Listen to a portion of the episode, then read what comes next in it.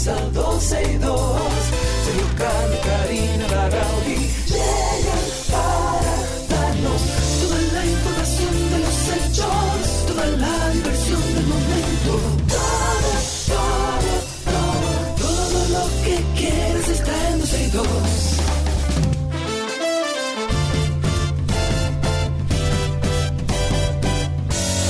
El reloj ya ha marcado las 12, ya comienza 12 y 2. Karina Larrauri llegan para darnos toda la información de los hechos, toda la diversión del momento.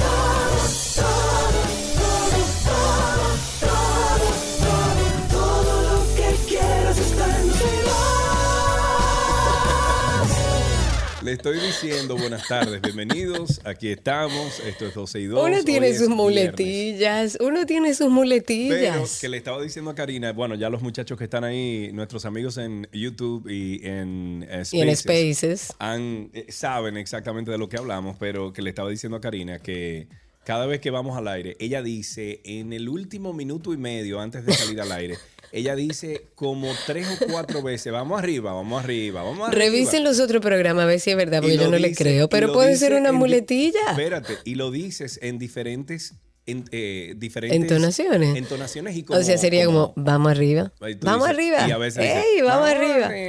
vamos". Bueno, Ok, hoy es viernes, señores. Qué bueno que es viernes. Yo creo que ya el cuerpo sabe que andamos en búsqueda de paz y tranquilidad. Gracias a todos los que están en sintonía. Conéctate a Spaces, Sergio. Mira, a todos los que estoy están. conectando en Spaces Gracias, Sergio. gracias. Muy amable, muy amable, Dios porque aunque tú quieres quitar Spaces, no lo voy a quitar. No, no es que yo quiera quitar Spaces, Karina. Pero- Es que veo que Ajá. estamos gozando más en YouTube. No, la gente puede pasar por YouTube, pero hay muchas, muchas personas, incluso gente que también usa el canal de YouTube y que está suscrito, que a veces por tema de movimiento y de trabajo prefiere tenernos en su celular con los audífonos y su celular metido en el bolsillo. No todo el mundo puede estar conectado a YouTube siempre, entonces Es es una buena, también una buena herramienta para aquellos que quieran escucharnos. También a través de nuestra página, estamos en vivo, 12y2.com, estamos en vivo en modo de prueba a través de YouTube, que esta prueba ha sido maravillosa, mucha gente conectada, mucha gente que incluso nos hemos dado cuenta que ve todo el programa eh, tarde en la noche, así que a todos los que se han ido sumando por las distintas plataformas, muchas gracias. Estamos también en redes sociales como 12 y 2, hoy es viernes, no me tienes ni una canción, amigo, nada. Eh, Una cancioncita, una cosita, cancioncita, o sea, hoy es viernes. Déjame ver, déjame ver si tengo algo aquí que tengo aquí. Algo, algo así como- que- Recomienden que- canciones ahí en YouTube, Recomienden- en Spaces, pongan en una canción. Vamos, que le voy a poner la canción aquí. Déjame primero conectar esto a la consola y luego entonces podemos hablar. Pero yo te voy a poner una canción que tengo aquí y la grabé el otro día. Dije, diantre, qué chévere. Em, y es. Ay, Dios mío, ¿dónde está? Hola, viernes, dice R. ¿Cómo es? R. Hoss. ¿Quién? R. Así es, R. Host. Bueno, ok, pues R. Hoss entonces, mírala aquí, esta canción. Me gusta esta canción. Me y la vas a conocer, obviamente, pero me gusta esta canción.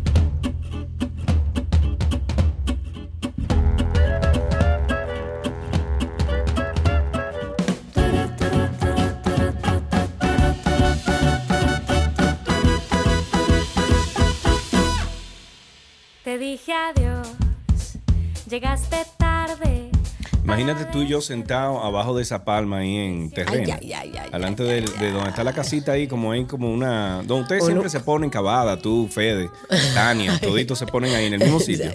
Imagínate tú eso con una musiquita bajita para no molestar a los vecinos. Sí, sí, sí. Y algo que tenga burbujas, bien frío ahí. Eh, bueno, eh, es el mediodía. Ve acá, ¿por qué no hacemos una transmisión de allá? Oh, pero podemos cuando tú una quieras. transmisión de fin de Cuando tú vienes, es más sí. fácil, muchacho. yo voy a estar allá la semana que viene. Bueno, de la semana que viene en, en adelante podemos hacer una transmisioncita ahí. Pues vamos arriba. Claro, hay un internet ahí todo. O sea que Sí, ya, ya hacer. tenemos fibra, bendito Claro, sea y yo O sea que podemos. eh, compré todo un aparataje, te lo dije eri- eh, el otro día, compré Ajá. todo un aparataje de unas maletas eh, para yo llevarme todo esto a donde yo quiera, donde yo quiera, a la hora que quiera y puedo ir a cualquier lado, siempre y cuando yo tenga internet. O sea que- Exacto. Ese es el cine qua non. Se opusieran, disimulamos nuestro amor, nos inventamos. En tú y yo tenemos que comprar una van como la que vimos en Argentina, ¿te acuerdas? Ay, me gusta. Y rotularla Una van y rotularla. Karina y Sergio. Eh, me Eh, encanta, ¿eh? Y, y arrancar para el país.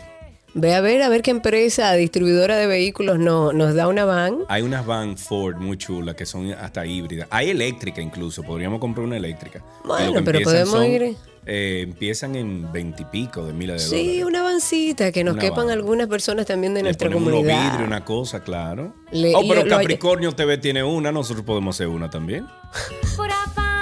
Eh, mira, bien. Primero en su clase, oíste. El sol hizo brillar. Ese muchacho Capricornio te sorprendería si hablaras con él. Bien, señores, viernes, aquí estamos, como todos los días. Hay muchas cosas que comentar, con cierta ligereza, obviamente, pero hay muchas cosas que comentar. ¿Por No, ninguna empezamos? ligereza. Aquí se habla con mucha responsabilidad, No, pero no, hoy no, es viernes y lo vamos a tomar con calma. No, no, lo que estoy diciendo es que ligereza al momento de decir las cosas, aunque son importantes, pero con musiquita y cosas, porque es viernes. Entonces, Claro. estamos bajando un poquito, tú sabes. Y hay que ir haciendo la plataforma del fin de semana. Yo voy a empezar con un tema medioambiental. Eh, esto pese a que aún no se sabe con certeza si en una nómina en la que figuran supuestos dueños e invasores de terrenos, ahí están asentados en ese documento funcionarios o empleados. Si está anunciado que de entre 10 a 15 días se va a hacer efectivo el pago por la venta de terrenos con vocación turística. En esa población, después de que se divulgó y se promocionó este desarrollo turístico, las invasiones de terrenos han tenido una fuerte constancia y entre sus promotores ya hay señales de que, bueno, de las personas asociadas para estos fines, listas a sacar provecho de los pagos que ya un inversionista dominicano estaría listo ya para ejecutar. Se beneficiarían ciudadanos dueños de terrenos colindantes con áreas de playa y otros que ya incluso están titulados, pero que el tribunal competente decidió pasarlos al Estado dominicano. El tema ha creado un poco de controversia entre eh, ciudadanos que interactúan eh, sobre todo en temas de radio local, porque llama la atención un poco esta noticia, que es importante que desde el Ministerio de Medio Ambiente le presten atención, le den seguimiento. Ok, oye, aquí piden, déjame ver, ta, Adán Joel Díaz dice Funky Town. Opa,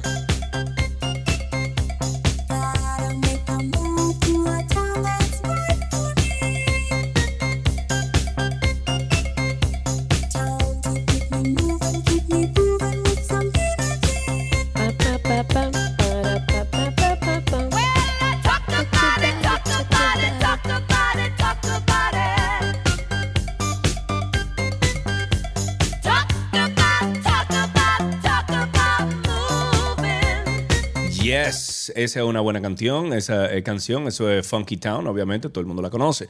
Vámonos con otra cosita. ¿Qué fichita dicen por ahí? Esto es tras la variación de la medida de coerción que otorgó la libertad de Rochi RD, se dio a conocer que existe un diputado garante de los abogados de la defensa que presentaron ante la fiscalía. Este diputado garante es Carlos José Gil Rodríguez, de la circunscripción número 3 de Santo Domingo Este y miembro del Partido de la Liberación Dominicana, electo para el periodo 2020-2024. Gil Rodríguez es un empresario del sector de bancas de lotería. Eso hacen dinero, pero Ah, mucho no, pero dinero. le va bien, Señores, la banca no bien. pagan impuestos. No, Gracias. que le va. En declaraciones a un medio local, el diputado Garante explicó las razones por las que ha decidido asumir dicha figura en el caso de Rochi. Eh, dice lo siguiente. Yo- dice, bueno, búscate el audio, hombre, vamos a ponerlo, Cindy. No, no aparece por ahí el audio. Sí, hombre, vamos a ver si podemos conseguir el audio. Sí, pero yo voy adelantando. Dice, yo conozco a su papá y a su mamá y somos del mismo barrio. Yo le serví de garante para que él pase su proceso en la calle. Esto no quiere decir que no sea culpable. A Rochi mañana lo pueden condenar. Agregó, además, que la medida de coerción no es más que una retención para que el imputado no se sustraiga del proceso y fue enfático al afirmar que con Rochi no existe peligro de fuga. Recordemos que tras permanecer tres meses en prisión preventiva, un tribunal le concedió la libertad provisional al exponente urbano Rochi RD acusado de abuso sexual en contra de una, eh, bueno, en contra de, de una adolescente. De una menor de edad. Eh, una menor de edad, en contra de un adolescente. O sea que. Y si dijo algo real fue eso. Es bueno que la sociedad sepa que esto es una variación de medida de coerción. Esto no significa que Rochi RD ha sido absuelto de lo que se le acusa, sino que va a llevar este proceso desde su casa. Ahora, yo, mm, la justicia que decida cómo lo va a hacer y yo no me opondré nunca. Ahora, lo que yo me pregunto, ya se está hablando de una fiesta que quiere hacer Rochi ahí en el, no, en el- una no. entonces, la pregunta mía es, ¿el Ministerio. Público, o sea, no dice nada sobre eso? O sea, Bueno, hay es que una ver lo que dice. honesta. Espérate. ¿Y qué es lo que pasa en tu casa? ¿Hay un arbolito? no ¿Se va la luz? hay como un arbolito, sí, no pregunto. Bueno, eh, lo que pasa, Karina, es que tenemos que ir a la ley. Es lo mismo Exacto, que pasa, es por lo que ejemplo, con los saber. superintendentes que se subieron la, la, eh, el sueldo. La ley dice y otorga que si hay una inflación hay que subir Claro, el no es sueldo. legal, Entonces- no- no es ilegal, entonces- digamos. Entonces, Ajá. ajá, exacto. Que sea ético es otra cosa. Entonces, lo de Rochi es igual. ¿Qué dice la ley ante una persona como Rochi, una que persona está en medio de un pública? proceso, ¿puede hacer un evento multitudinario? Bueno, no, puede trabajar, porque no, no creo que la ley diga específicamente que una persona de medios de comunicación o una persona que tenga eh, una vida pública, vamos a llamar entre comillas, eh, entre comillas, pueda o no hacer un evento, porque su evento es su trabajo. Entonces, si a una persona la liberan de la, de la cárcel y va para su casa y continúa Que no con esté su vida, liberado, le variaron la medida de coerción. Correcto, pero que una persona que va para su casa en el medio de un proceso como este legal puede, Puede seguir trabajar. trabajando. Y Esa es la pregunta. Puede trabajar. ¿En qué trabaja Rochi? En música. Es músico. Entonces. Eso es lo que yo quisiera Sí. saber, o sea, porque lo que me parece un poco contraproducente es el hecho de que es una persona a la que se le está siguiendo un proceso, un proceso que me parece bastante delicado, o sea, se habla de abuso a menor y, y de hecho se habló de varios casos y de, y de personas que le conseguían estas menores de edad para estar con él. O Sí. sea, es un caso serio y me llama mucho la atención el tema de que de que le estemos dando una, un mal mensaje a la sociedad con una persona que lo que se ha sucedido es que le han variado la medida de coerción y va a seguir su proceso, que esté haciendo un evento multitudinario donde seguro no, no. él va a hacer promoción de y se va a y burlar de la justicia, de lo que le está pasando y demás. No solamente eso. No sé si tú sabes quién es Honguito. ¿Tú sabes quién es Honguito? No. Honguito es el subalterno. Honguito es como el, el, el canchanchan de él. Honguito es como el Robin al Batman. Ah, ok. Ok, entonces Honguito, afuera de la cárcel o, o- o del, de- de- del tribunal, dijo primero Dios y luego el gángster. No lo ayudan tampoco. El gángster es ¿Cómo Rochi. fue? Primero Dios y luego el gángster. Ah, ¿Tú entiendes? No, y Entonces- el papá que dijo que no se le va a arrodillar a ninguna mujer. Además, Yo creo, sí, yo, yo- yo creo que han sido muy erráticos y, y se denota la falta de, de educación. Pero sí, aunque es legal, es lo mismo que hablábamos de la ética, hasta qué punto este artista urbano va a hacer un evento multitudinario donde se va a burlar de lo que le pasa. Bueno. Solamente una observación, pensando en eso. Una vez escuchamos esta canción que pide Evelyn. Escucha Evelyn. No sé si esta es la versión que tú quieres, pero esta es la versión que yo encontré. Atiende. I can see clearly now the rain is gone. I can see all obstacles. Esa es la versión de Johnny, Johnny Nash. Yo tengo también la versión de Jimmy Cliff. Creo que esa es la más popular. Esa es la que ponemos Sí, aquí en la claro. 21. I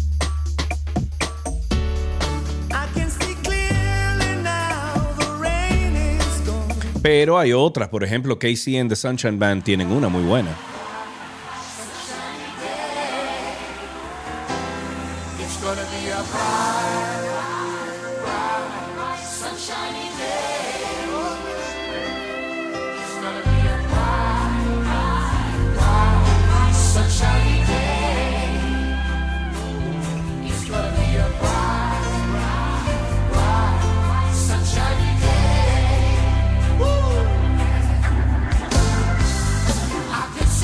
Me encanta, me encanta. Buena selección esa, Evelyn. Continuamos con qué, Karina. ¿Qué tienes de ese Mira lado? que, que tengo que hacer una observación que nos hace nuestro ¿Qué? oyente Josefina, que dice que si nosotros sabíamos que el diputado tiene un expediente, o sea, el diputado que ayuda a que le varíe la medida de coerción a Rochi, aparentemente tiene un expediente.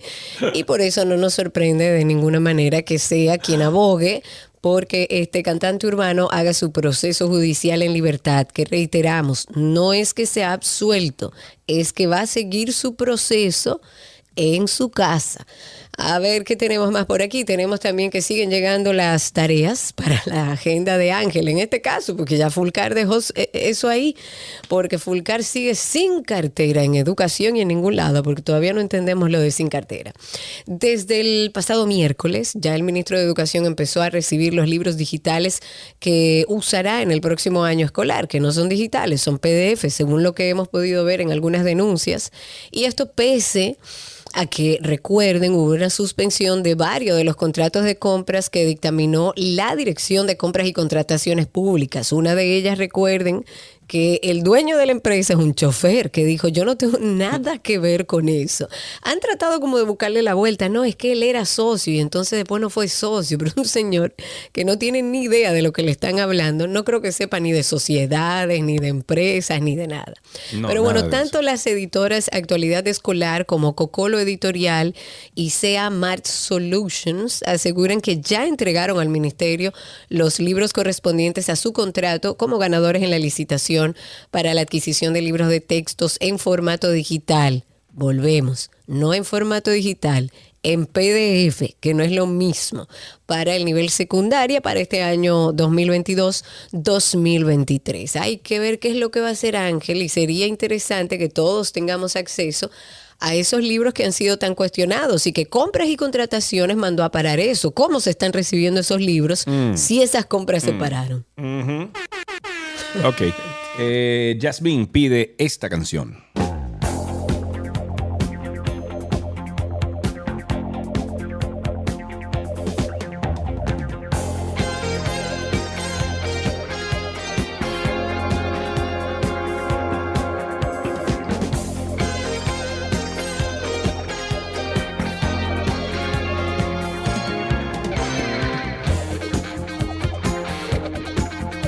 Déjame adelantarlo un chin porque parece que va a tomar un tiempo.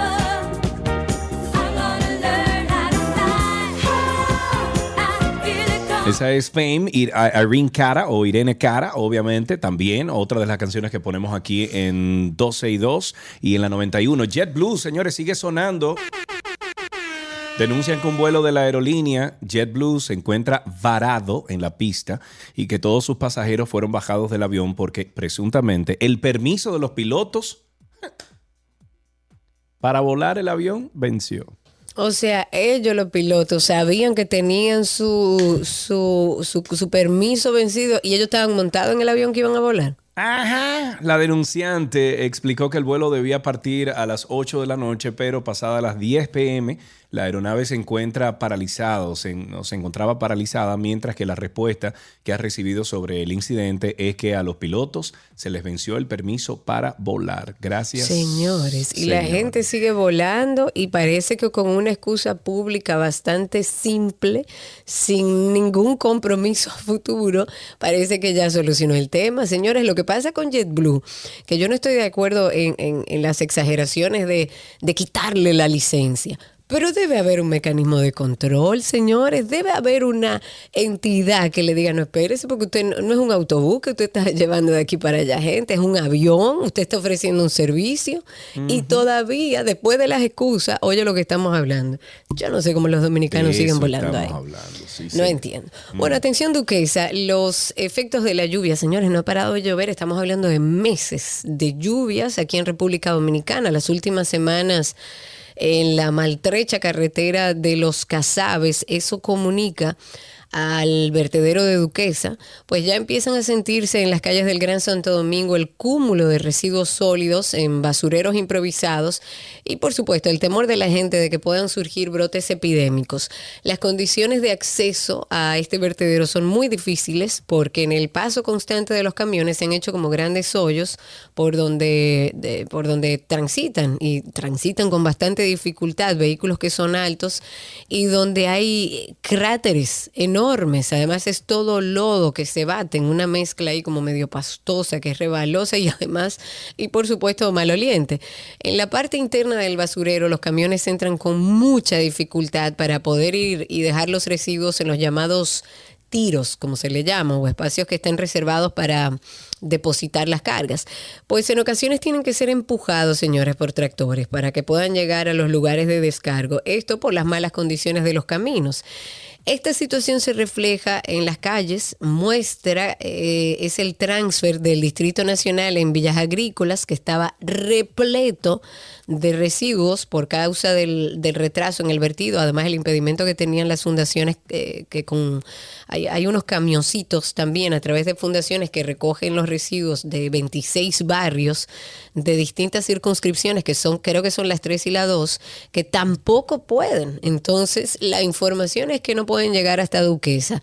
A Dios que nos agarre confesados si eso está en las manos del ayuntamiento. Yes, sir. Hablemos de salarios, señores. La Superintendencia de Bancos informó que debido a los señalamientos actuales por los aumentos de sueldos en esta entidad y al interés manifestado por, bueno, de forma pública por el presidente Luis Abinader, evaluará su política salarial según los mecanismos legales y organizaciones que rigen la institución. Se indicó que esa revisión será sin afectar la institucionalidad ni el nivel técnico de su capital humano, aspectos fundamentales para garantizar la correcta supervisión del sistema financiero dominicano que gestiona más de 2,9 billones, o sea, 2.900 millones de activos. Dios Tú sabes, mío. Karina, que ese dinero, por ejemplo, eh, de los superintendentes de bancos, etc., eso no sale de los impuestos de, del- de- de nosotros, los ciudadanos. ¿Tú sabías eso? ¿Y de dónde sale? Eso sale de las ganancias de las gestiones que hacen ellos con la banca. ¿Sí? ¿No recuerdas la información que te mandé el otro día? Sí, estoy tratando de rescatarla. Eh, sí.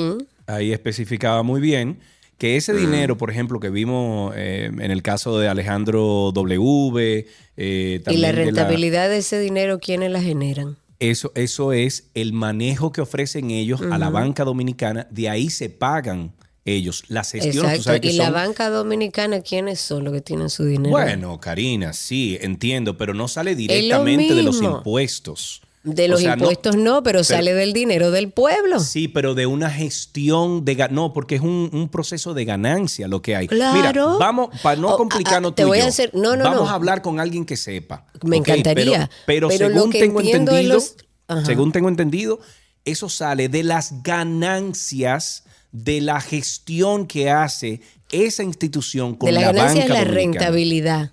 Sí, de correcto, ese la rentabilidad y ganancia, claro. eh, claro. me estoy dejando llevar por lo que tú dices y estoy asumiendo. ¿eh? No, no, Alguien no, nos que llamará y alguien, nos que alguien llame aquí, Exacto. 829-236-9856. Si alguien también está en Twitter Spaces y sabe de lo que estoy hablando, porque solamente tengo la primera pincelada de lo que se trata esto, yo no soy un hombre de, de- de- de finanzas ni de economía. Mira, llámate, por ejemplo, ahí a Wilson Ariel Dicen. A, lo mejor eh, si- si él Wilson tiene la información o, o alguien que él nos pueda recomendar.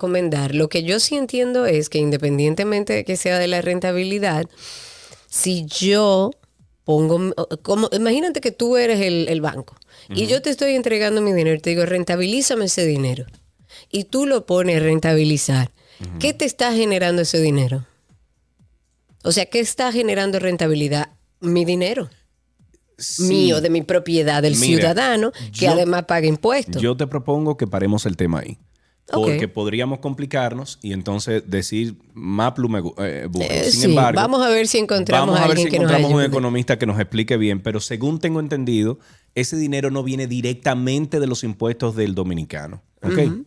Bueno, pero Bueno. La, la entidad lo que ha explicado para cerrar este tema, ellos explican que su política salarial está basada en el marco legal y normativo vigente, como hemos hablado aquí, no es ilegal, pero ellos dicen que no es ajena al hecho de que el tema es de alta sensibilidad. Y claro, no es de sensibilidad, hablamos de ética, de que si usted es un servidor, usted debería entender que estamos en un contexto económico complicado y que hay brechas salariales enormes en República Dominicana.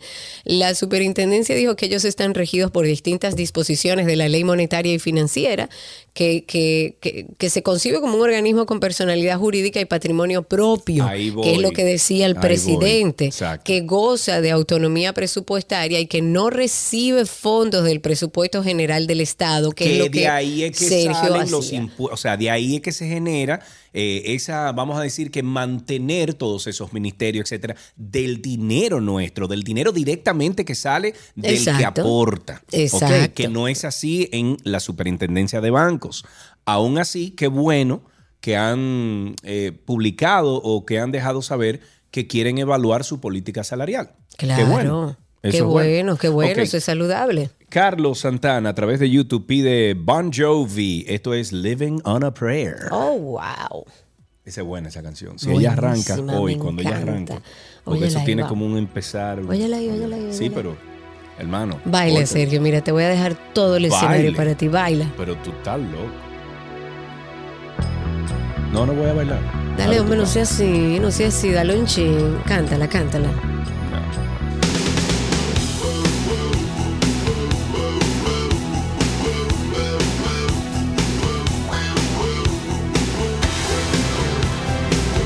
Sabes que Carlotti y yo tuvimos el gran placer de ver a Bon Jovi. Creo que ella me vino a ver en el año 20, 19, una cosa así.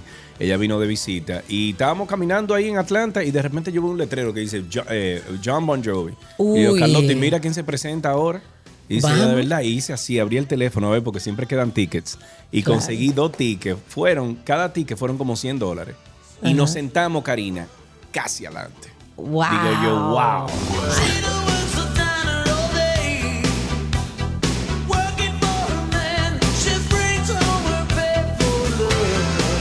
John Bon Jovi, eso es una petición que hace uno de nuestros oyentes a través de YouTube, Carlos J. Santana.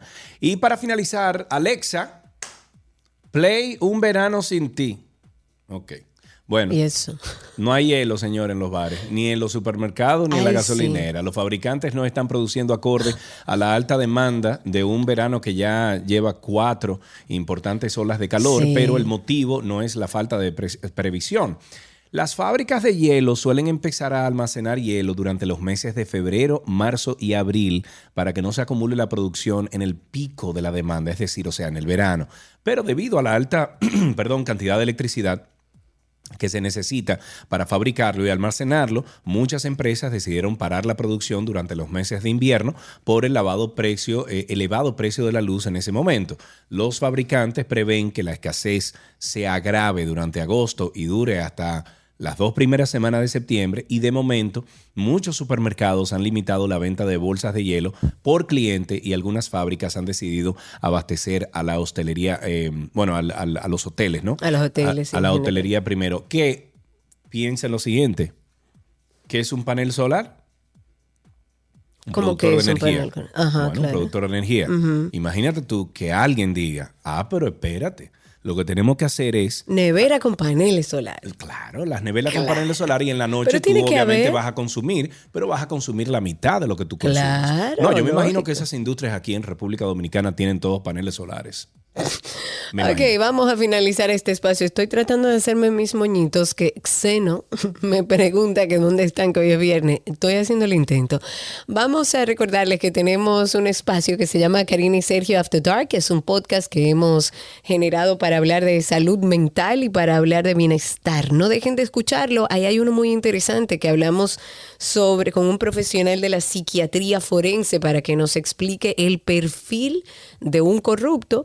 Logramos un episodio bastante interesante, todo esto a propósito del caso Medusa y todo lo que ha generado en nuestro país. Por ahí anda de que, que salió el, el, ex- el expediente, no, el, ay Dios mío, las declaraciones y la entrevista que le hizo Jenny Berenice en Ah, sí. España Ah, sí. a, a Rafael Cano. Por ahí anda circulando ya en redes sociales. Y a propósito de ese caso, nosotros hicimos uno del perfil del corrupto, pero el último, el episodio más reciente, habla sobre el trastorno obsesivo compulsivo.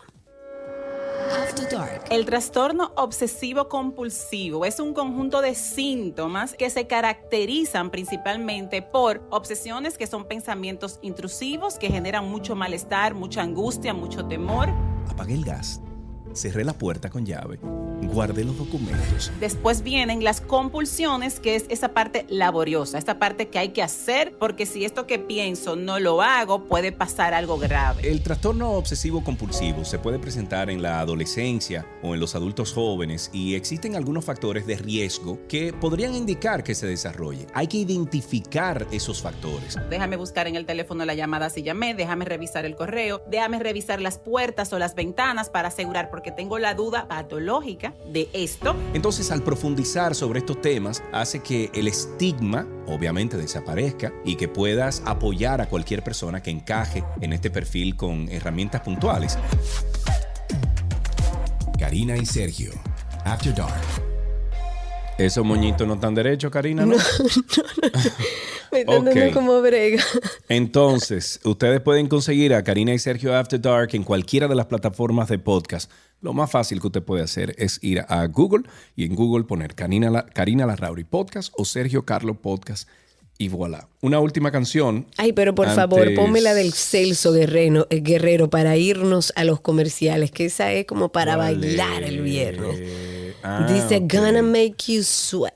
¿Te acuerdas de esa canción? Es un Sí, clásico, claro. señor. Sí, en sí, sí, en sí. Eso es eh, Music Factory, mírala aquí. Y eso, esta es, mírala aquí.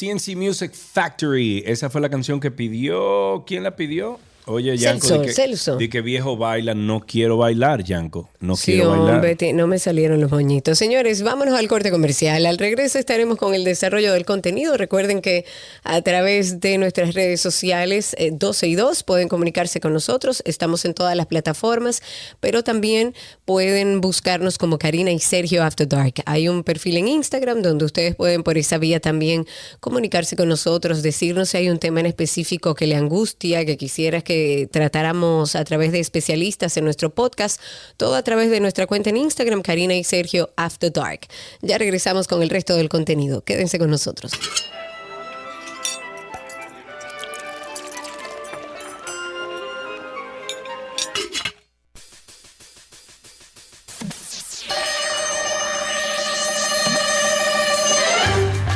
Y ahora, la receta imposible de Nicolás Frigerio.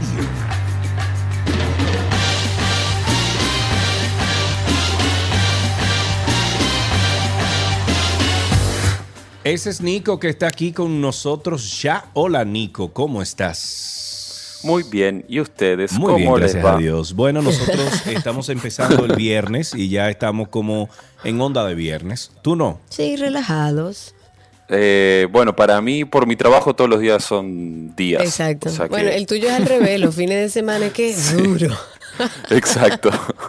Para mí los viernes son lo- los domingos, que el lunes quizás esté libre, quizás. O sea Eh, que por ahí más o menos vamos. Quizás, quizás. Bueno, estamos con Exacto. nuestro querido Nicolás Frigerio. Él va a terminar esta semana que hemos iniciado de albahaca. Hoy, ¿qué preparamos, Nico? Vamos, bueno, le- les voy a pasar una, a ver, una guarnición que pudiera servir también si le adicionamos otro ingrediente que se los voy a decir al final. Puede servir como una entrada o hasta un plato principal, por ejemplo, una cena o, o un poco más livianita, algo así. Vamos a preparar, esto no tiene nombre, eh, o sea que cada uno le pondrá el nombre que le guste y podrá decir que lo inventó eh, Exacto, eh, una receta mía a nuestros amigos en YouTube y en Twitter, Spaces, escuchen la receta y luego entonces empiecen a sugerir nombres para esta receta. ¿Qué necesitamos? Vamos a necesitar berenjena. eh, aquí voy a hacer un, un pequeño, eh, una pausa en, en este producto. Tenemos dos opciones. O buscamos berenjena de la que es negra, no de la morada que, que utilizamos normalmente, sino la negra. O utilizamos la berenjena que le llaman japonesa, que A es las que son como más finitas. Exacto, que es- son moradas, pero que son alargaditas, finitas. Ajá. La- la- lo que tienen de bueno cualquiera de estas dos berenjenas es que la, la japonesa casi que no tiene eh, semillitas y es sumamente tierna, incluso es hasta un poquito dulce. La negra eh, es muy carnosa y tiene poca semilla normalmente también. Eh, la morada que utilizamos, la que es morada, que, que tiene como rayitas blancas, vamos a decir, eh, normalmente tiene muchísima semilla. Entonces, para este tipo de preparación que, que les voy a presentar ahora, no nos funciona demasiado bien y aparte es un poquito eh, amarga, un poquito astringente. O sea que, berenjena negra o morada, o la japonesa. Si es la japonesa, la vamos a cortar a la mitad y vamos a cortar como si fuesen medialunas, eh, un poco gruesitas, porque como les decía, es muy tierna, si la cortamos muy finita, se nos va a desaparecer. Entonces la vamos a cortar un poco gruesita. Si es de la negra, la vamos a cortar como en lonjas y luego vamos a cortarla eh, en bastones para cor- terminar cortando en dados. Bien, dados también Ok. grandecitos, que no sean muy pequeñitos, porque si no la cocción se hace un puré. Por otro lado, vamos a necesitar también zucchini. El zucchini lo mismo, vamos a utilizar el que se llama zucchini italiano, que es el verde bien, eh, bien oscuro, bien intenso, eh, que es el, el, eh, que no es el grandote medio blanquito, verde clarito, sino que es el más finito y bien verde. Lo mismo, vamos a, a cortarlo en dados, tirando grandecitos. Ok. Vamos a necesitar también tomate cherry, aceite de oliva y por último albahaca.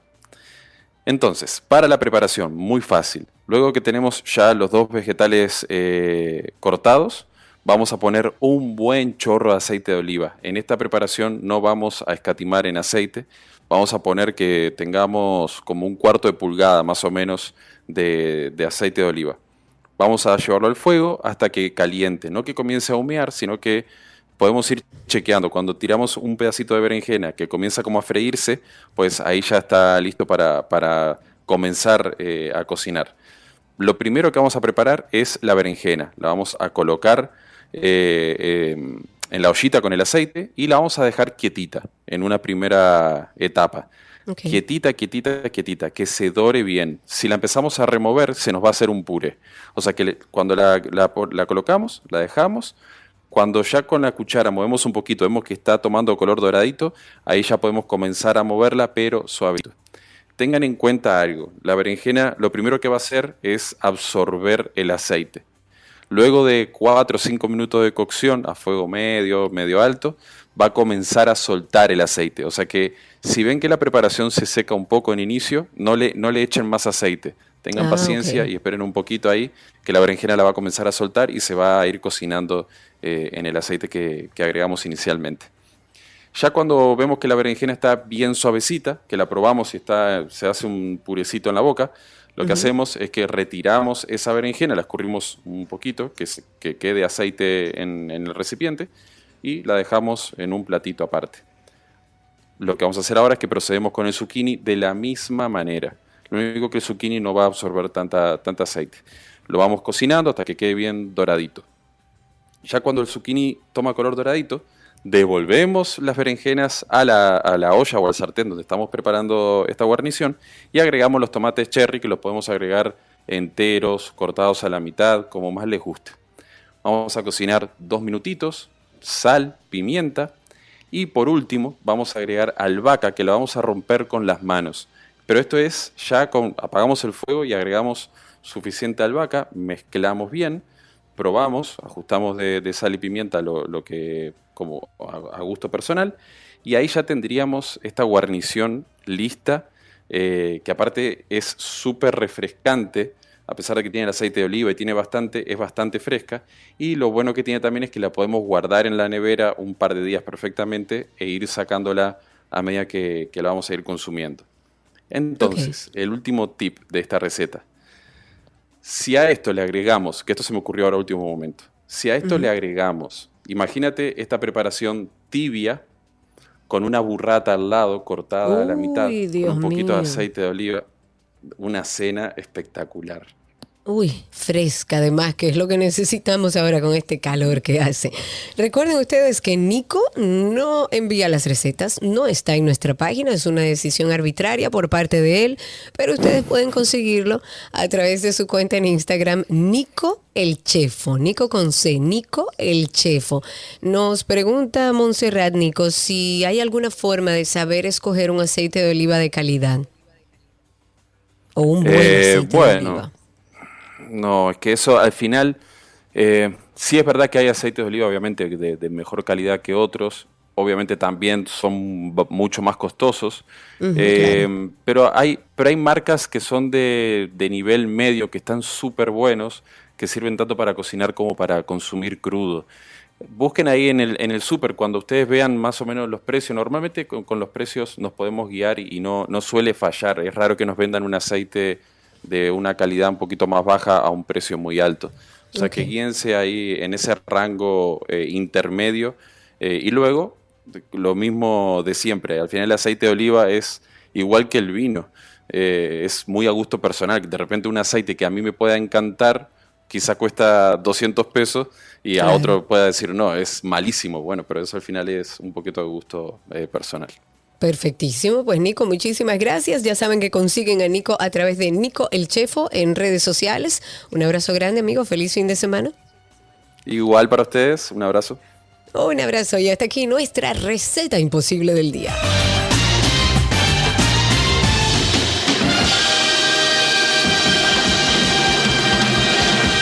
Que aprendiste hoy llega a ustedes gracias a Nido Crecimiento, Tu Amor, Su Futuro y gracias a Pala Pizza, expertos por tradición.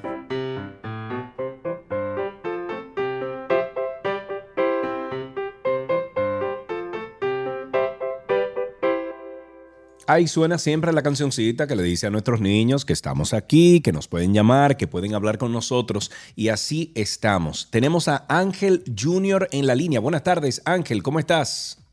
Bien, Qué bueno, Ángel. ¿Qué edad tú tienes? ¿Cuántos años? ocho. Ocho Dios años, mío. muy bien. Y estás de vacaciones, ¿verdad? Tú estás disfrutando de tus vacaciones. Sí, Ok. ¿Y qué has hecho en estas vacaciones, Ángel? he jugado, me he divertido mucho y he paseado mucho. Ah. ¿Y, y cuál de todos esos lugares a donde tú has ido y has visitado es el que más te ha gustado? Mm, Hmm, Una La pregunta playa, difícil, fuiste al ¿eh? río, a la playa, fuiste, ¿a dónde fuiste? Cuéntanos un poco. Fui para la playa. Eh, la playa. Ok, a la playa, muy bien, fuiste a la playa. ¿Y te A la gusta la playa? Sí, ¿Te gusta mucho? Del 1 al 10, ¿cuánto te gusta la playa? mucho. Mucho, ok, bien. Eh, ¿Te sabes algún chiste, alguna adivinanza, algo que quieras compartir diez, con mucho, nosotros? Ya, listo. 10. Sí, ¿Cómo? Cuéntamelo entonces, adelante, ¿qué tienes? ¿Una adivinanza, un chiste? ¿qué hace Pato pasando la carretera? ¿Qué hace un pato pasando la carretera? No tengo la menor idea. ¿Qué hace? Para ir para el otro lado.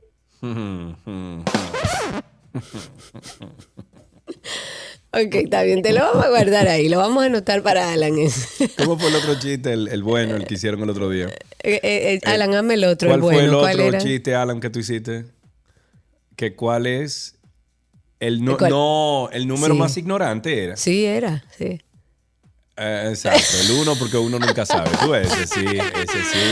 Muy, bien. bien. dejemos hasta aquí qué aprendiste hoy, agradeciendo a nuestros patrocinadores que siempre tienen regalitos para ellos.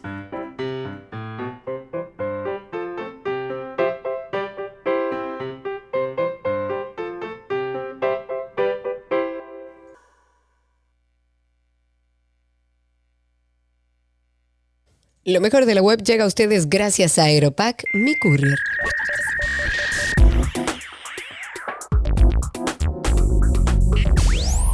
Arrancamos con lo mejor de la web. El director de Instagram, Adam Mosseri, ha anunciado cambios en esta red social que suponen dar marcha atrás a algunas novedades recientes que afectaban especialmente al modo en que se muestran los contenidos y a las propias publicaciones de los usuarios. Esencialmente se rectifica el cambio que asimi- asimilaba Instagram a TikTok con la experiencia a pantalla completa en la que el video ocupa al reproducirse la totalidad de la pantalla del dispositivo.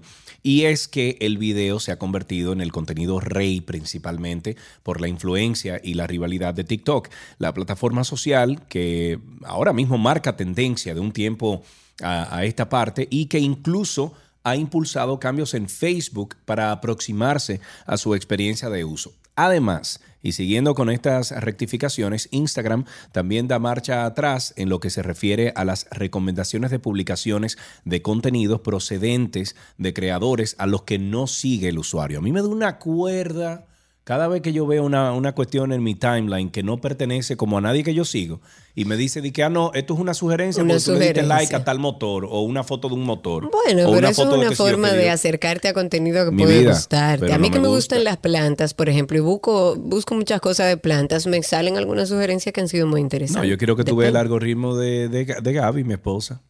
¿De qué? De Chivo, comida. vaca, eh, porque ella se la pasa buscando de que esos videitos de, de- de- de- que la, la vaca en miniatura y los chivos en miniatura y, lo- y los puercos en miniatura. Y entonces, cuando tú la ves, tú todo lo que ves en su timeline Todo es es chivo, vaca, perro, perrito. vaca, cerdo. O sea, Sí, bueno, el mío o es planta, planta, planta, sí, planta. sí, sí, Hablemos de Twitter, que Sergio tiene algo en contra de Spaces, pero yo no le voy a permitir que me saque de Spaces, ni a mí ni a la comunidad de 56 personas que estamos conectados en este momento ahí. Recuerden ustedes que pueden ser parte de la familia de 12 y 2 a través de Twitter, buscándonos como 12 y 2 y se suman a este en vivo que hacemos todos los días a través de Twitter. Si no sabe cómo, pregunte por Twitter, que le enseñamos y le mandamos el enlace. Cargamos el enlace todos los días. Pero ahora Twitter está trabajando unas nuevas características justamente para Spaces. Le ha ido funcionando bastante bien y ellos van a ir cambiando y haciendo esta plataforma mucho más interesante.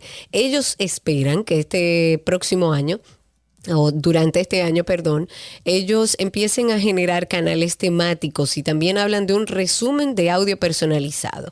Esta compañía está llevando a cabo esta serie de pruebas en las que ha introducido un sistema que lo que hace es que clasifica las salas de audio en temas, como por ejemplo, eh, si, el, si, el, si el Spaces que estamos haciendo es de música, bueno, lo va a catalogar dentro de esas características, si es de deporte, si es de variedades, si es político, si es social, lo va a ir variando, que vienen representadas en este caso por colores o por imágenes. Pero también se ha integrado una función que le han llamado tu resumen diario. ¿Qué es esto? Esto va a incluir una selección de programas y, que está incluida en una pestaña que muestra que otros usuarios también lo están reproduciendo en ese momento. Entonces la compañía ha indicado a- a diferentes medios que habrá un anuncio ya oficial sobre estas nuevas funcionalidades más adelante, después como de, de trabajar en ciertas características de la plataforma y que esté todo bien. Ellos van a seguir trabajando en Spaces y 12 y 2 va a seguir transmitiéndose por Spaces Bueno, todos los días, mientras yo esté. Bueno, Claro. pero ¿cuánta gente tú tienes en Spaces ahora mismo? Bueno, yo tengo 58. Anda el diantro y nosotros con 138 ahí en, en Bueno, YouTube. pero despacio, hay gente que prefiere ver, hay otras que prefieren escuchar y seguir trabajando. Está bien, lo hemos comentado varias veces. Miren, señores, por ahí anda Karina y Sergio After Dark. Esta noche se estrena un episodio nuevo. Sin embargo, usted puede escuchar más de 50 diferentes temas que tenemos ahí, muy buenos todos. El más reciente fue sobre mm, el que sale esta noche. Trastorno obsesivo compulsivo es el más reciente. Sí, y el que sale esta noche es el miedo a envejecer, pero el, el de trastorno obsesivo compulsivo fue básicamente Una, terapia sesión- con Sergio. Es más, lo hizo él solo para que ustedes Exacto. entiendan. Fue una sesión que yo tuve con nuestra experta invitada. El trastorno obsesivo compulsivo es un conjunto de síntomas que se caracterizan principalmente por obsesiones que son pensamientos intrusivos que generan mucho malestar, mucha angustia, mucho temor. Apagué el gas, cerré la puerta con llave guardé los documentos. Después vienen las compulsiones, que es esa parte laboriosa, esta parte que hay que hacer, porque si esto que pienso no lo hago, puede pasar algo grave. El trastorno obsesivo compulsivo se puede presentar en la adolescencia o en los adultos jóvenes y existen algunos factores de riesgo que podrían indicar que se desarrolle. Hay que identificar esos factores. Déjame buscar en el teléfono la llamada si llamé, déjame revisar el correo, déjame revisar las puertas o las ventanas para asegurar, porque tengo la duda patológica de esto. Entonces, al profundizar sobre estos temas, hace que el estigma, obviamente, desaparezca y que puedas apoyar a cualquier persona que encaje en este perfil con herramientas puntuales. Karina y Sergio. After Dark. Karina y Sergio After Dark está en todas las plataformas de podcast. Lo más fácil que usted puede hacer es entrar a Google y poner ahí Karina Larrauri Podcast o Sergio Carlo Podcast. A mí me encanta que todos en YouTube se tiran toda la Todo. seña, toda la moriqueta, todo lo que pasa tras eh, micrófonos o, o fuera del aire. Y ahí Julio se está dando su, su curadita con nosotros porque Sí, acabamos de porque hacer yo más señas hacer señas. Aquí hay un lenguaje particular. Tenemos que llamarlo el lenguaje de señas de 12 y 2. Estoy mandándote a través de WhatsApp porque justamente nos estaban, me estaban preguntando a través de YouTube. En Spaces ya somos 60, gracias. Sí, sí. A través de YouTube que en qué andaban mis pichones. Eh, de hecho, esta mañana grabé algo que voy a compartir con mi audiencia. Para aquellos que no saben, los pongo en contexto. Estoy criando dos eh, cigüitas palmeras que tristemente su nido se cayó con todas estas lluvias. Lo dejamos ahí un buen rato, lo sacamos todos los días a ver si la madre venía. La madre no llegó nunca, se ve que an- anda desesperada por ahí.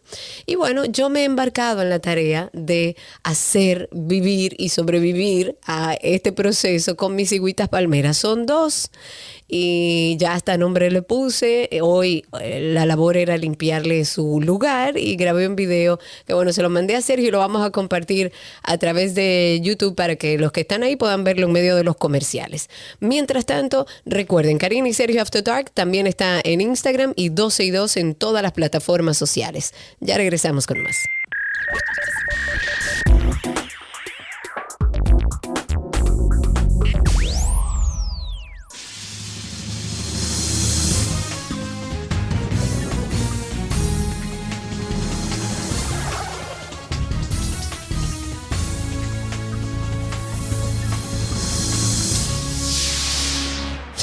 Estamos en cine en 12 y 2 y cuando hablamos de cine siempre, siempre, siempre tenemos que conectar con nuestra queridísima amiga, nuestra primera productora de este programa de radio. Ella es Annina Rodríguez, es de Reset Radio, de 6 a 7 de la tarde. Lo puedes o, o los puedes escuchar a través de la X102 FM. Está con nosotros también en YouTube. Si quieren conocer a Anina, lo dudo porque es una, una mujer famosa ella.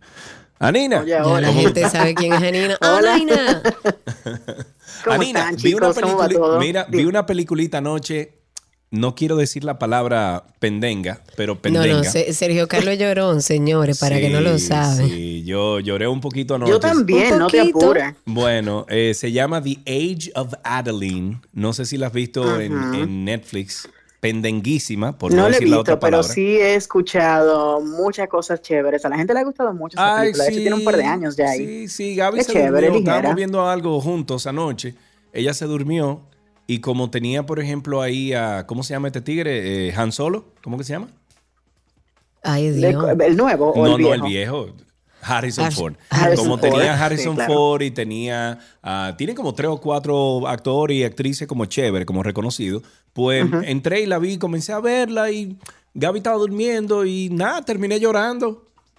Es bonito. Para Qué variar, bien, porque tú eso es eres llorón. importante. Eh, es bonito, Claro. Por lo, menos, su por lo menos tú lo admites. ¿eh? Sí, sí, claro, yo nunca Un lo he hombre, un, un hombre no tóxico, No, no, no. Yo nunca lo he saludable, escondido. Yo que habla lloro, sobre... bueno, con los anuncios lloro yo. ¿Pero qué tienes para hoy? A ver. Yo también. Mira, dice Mira, por aquí, em, dice sido- Lusitania, antes Ajá. de que arranque Janina, llegó la voz. Y sí, señores, es la voz. Oye, Mírenla ahí, Janina oye. Rodríguez.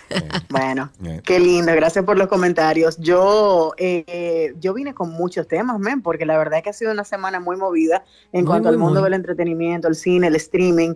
Y yo creo que el, el tema tope de esta semana es el brujajá, el remenión que están dando con la plataforma HBO Max. Muchas personas han salido en plataformas sociales como Twitter, por ejemplo, a decirles a la franca, a la gente de Warner Brothers y HBO, que es un mal movimiento el que pretenden hacer eh, unificando las plataformas de HBO Max con Discovery Plus. Pero lo que está pasando ahora es que si bien están quitando mucho del contenido de Warner Brothers que estaba disponible en la plataforma de HBO, el miedo es que van a despedir aparentemente el 70% del personal que está haciendo el contenido original para HBO, ¿ok? O sea, estamos hablando de que 70%. El 70%. Claro, ya ayer tuvieron una rueda de prensa y estuvieron diciendo, miren, no, no es así de grave porque el backlash que han recibido parece que les ha hecho replantearse la estrategia de comunicación un poquito. Lo que sucede es que hace unos cuantos meses hubo un merger entre los, eh, la plataforma Discovery y la plataforma Warner Brothers. Entonces, como ATT estuvo también involucrado en ese, en ese merger, eh, quieren impulsar un poco más la plataforma de Discovery Plus. Entonces, en vez de adicionar la plataforma de Discovery a la plataforma de, HBO, lo que están haciendo es resaltando Discovery, pero la gente no está muy contenta con eso. Entonces, eh, ¿qué pasa? David Zaslav, que es un, un viejo zorro en este asunto, ya ha sido responsable eh, de algunos, digamos que trastornos en las plataformas de streaming, porque una vez se anunció CNN Plus eh, con bombos y platillos, él tomó la decisión de que eso no iba a salir al aire, a pesar de todo el esfuerzo publicitario que se iba a hacer, y aparentemente está haciendo exactamente lo mismo con HBO y con Discovery. Entonces hay que ver qué va a suceder, si verdaderamente va a haber un éxodo masivo pero eh, sí están viéndose perjudicados por lo que pueda pasar en el mercado internacional con la plataforma de HBO. Yo lo que no entiendo, a Nina, y a lo mejor como tú has leído más que yo sobre esto, eh, me puedas explicar. Después de haber invertido ya 90 millones de dólares en una producción donde incluso nuestra queridísima Leslie Grace, Que la, entrevistamos, que la hablamos con ella aquí, estábamos felices de su participación y eh, su fue la incursión. Bad Girl, o sea, era, iba a ser nuestra primera eh, superhéroe de, Dominicana, sí, Dominicana, definitivamente. dominicana. Bueno, eh, ¿cómo es que Así después de invertir esos 90 millones se echan para atrás? Mira, yo te voy a decir algo. Yo, yo lo que sí pienso, honestamente, es que David Zaslav no tiene dos onzas de tacto. Este señor eh, aparentemente tiene una mente muy autoritaria y la verdad es que, que se ha, ha quedado muy mal parado porque si bien eh, no es el producto que ellos quizás visualizaron y supuestamente luego de hacer las pruebas de screening de la película se tomó la decisión de no hacer, de no presentarla al público, de cancelarla y de no sacarla por ninguna plataforma, porque señor, si usted entiende que esa película no está lista para ir al cine, tírala en tu, en tu servicio de Claro, streaming, está claro. disponible, la gente la va a ver, Claro. pero ni siquiera eso.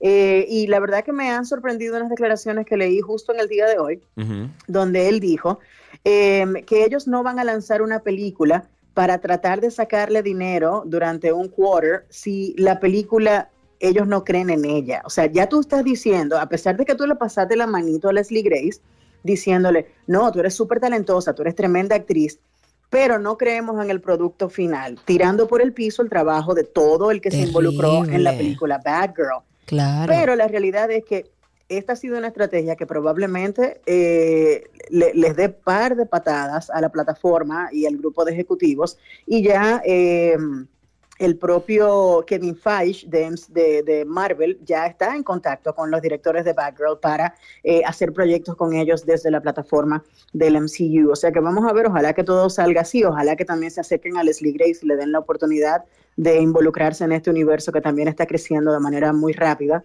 Como bien demostraron en Comic Con la semana pasada, Marvel tiene su plan muy bien diseñado y es parte de lo que quiere hacer David Zaslav con eh, Warner Brothers y el universo de DC. Él dice que ellos están buscando una persona que están en conversaciones para elaborar un plan tipo Kevin Feige con Marvel para eh, trabajar el DCU, pero es algo que yo no entiendo. Si tú tienes un tiempo literalmente metiendo la pata cuando pudiste haber adoptado esa estrategia hace muchísimo tiempo, y cómo tú me vas a decir que tú no vas a sacar Batgirl cuando tú sacaste una película tan mala como eh, la Liga de la Justicia en su momento, que hubo que hacerle una reedición y volver a lanzarla. O sea, los productos de DC no han sido los mejores. Ellos de verdad han tenido eh, malas películas que han sacado y aún así le dan el espaldarazo. En esta ocasión, no sé qué pasó, pero la verdad que muy lamentable porque se han echado a todo el mundo en contra. Esa es la realidad. No, y, y cónchale, eh, yo creo que nos, nos robaron el momento con Leslie Grace. Sí, de- hombre, de tener a la una felicidad que teníamos. Sí. Sí. teníamos una felicidad, la Sí. entrevistamos, hablamos con ella y, y ver lo que está sucediendo con esta película, la verdad que me imagino que para ella es un gran golpe. Bueno, ella publicó ahí. Sí, es Janina, lamentable. si podemos leer un poquito, eh, tú que eres Mapi Tingley. eh, ella, ella puso ahí, querida familia, eh, on the heels of recent news, o sea, eh, viendo lo que está pasando ahora con la, la película Bad Girl, eh, estoy muy orgullosa del amor, de el, ah, del trabajo duro, de la intención o, o- o la pasión. de todo el, el cast, de todas la- las personas que El conformaban equipo, el equipo. claro. Exacto. Dice que fue, déjame ver, siete meses que duraron en Scotland. Dice que se siente blessed. Eh, eso es Bendecida. bendecida. Bendecida. Exacto, de haber trabajado con toda esta gente y haber formado estas nuevas relaciones. Ahí pueden entrar a su Instagram, es Leslie Grace. Tiene 1.2 millones de Bueno, followers y es eh, dominicana. Ahí tú ves, como bien dice su apellido, eh, eh, con toda la gracia que ella Claro. ha manejado este asunto, Claro, con claro, mucha gracia, claro. porque a pesar de, o sea, a pesar de ella poder hacer una pataleta y que nadie se le queje por la pataleta que pudiera estar haciendo, ella decide eh, ser la adulta de esta relación Claro. y salir por la puerta grande. Pero es lo que te digo, esto presenta una oportunidad para ella de poder involucrarse en otros proyectos que quizás estén mejor estructurados y donde no tenga que correr con la misma suerte. o sea, yo le Carlos- deseo todo lo mejor del mundo. Carlos V me dice, Gamora es la primera superheroína, superheroína dominicana. Bueno, es que sí. no tiene la misma envergadura que tiene No. Batgirl. Exacto. Ahora O sea, sí, reconocemos sí, obviamente que- eso Saldaña ha sido la, la que ha trillado, ¿no? Los nuevos caminos de, de las películas. Incluso Zoe Saldaña tiene ahora mismo el único título, eh, eh, tú sabes más que yo de eso, Anina, el único título de la única actriz o actor en Hollywood que ha estado en las últimas tres películas más taquillera de la de toda Más la época taquillera de la historia. de la historia exactamente o sea que Eso tiene correcto, su pero- aparte no se lo vamos a quitar Sí, no, y, y- y yo creo que yo creo que el- el- lo que tú estás diciendo, lo que ustedes dicen respecto al personaje de Batichica, es que no podemos comparar un personaje que sale del universo de los Guardianes de las Galaxias, que no es el cómic más conocido, ha sido reconocido más por lo que se ha hecho en el MCU con estos personajes, eh, lo que ha hecho Kevin Feige en los últimos ya 10, 13 años.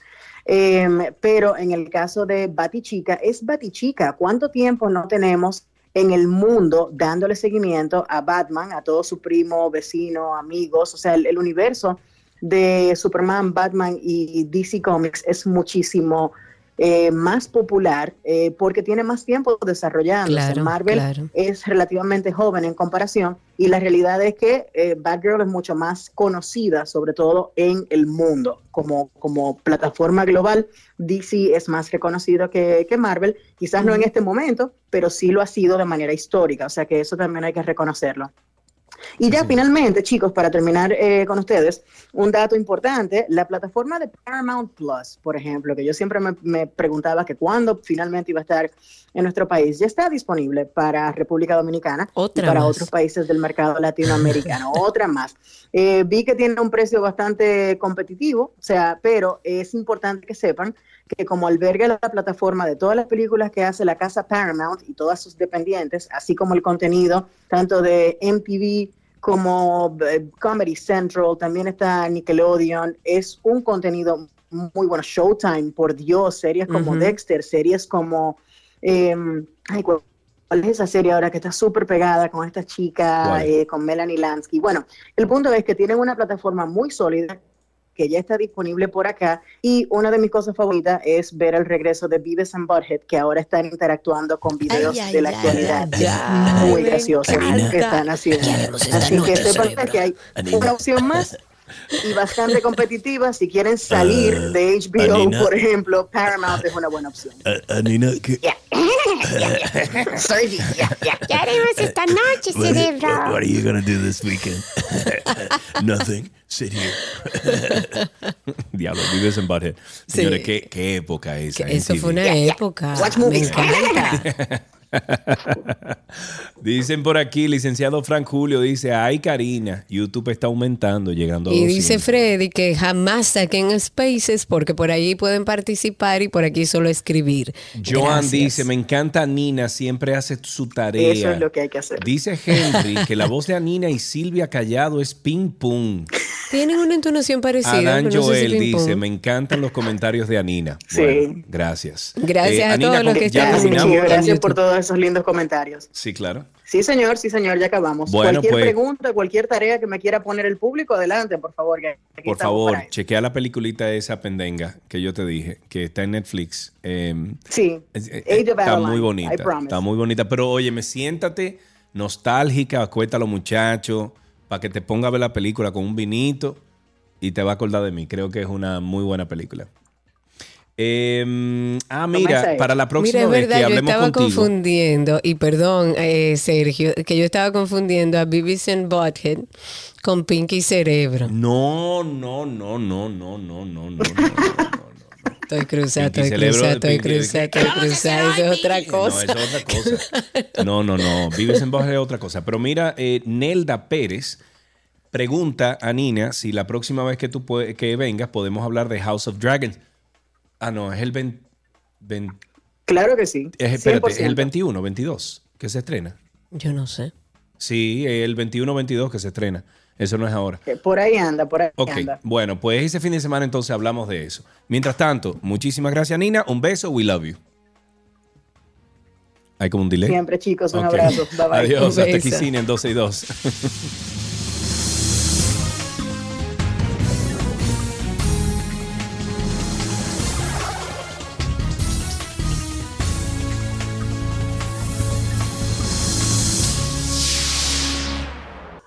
Las noticias deportivas llegan a ustedes gracias a Vita Salud, la tienda de las vitaminas y la nutrición deportiva.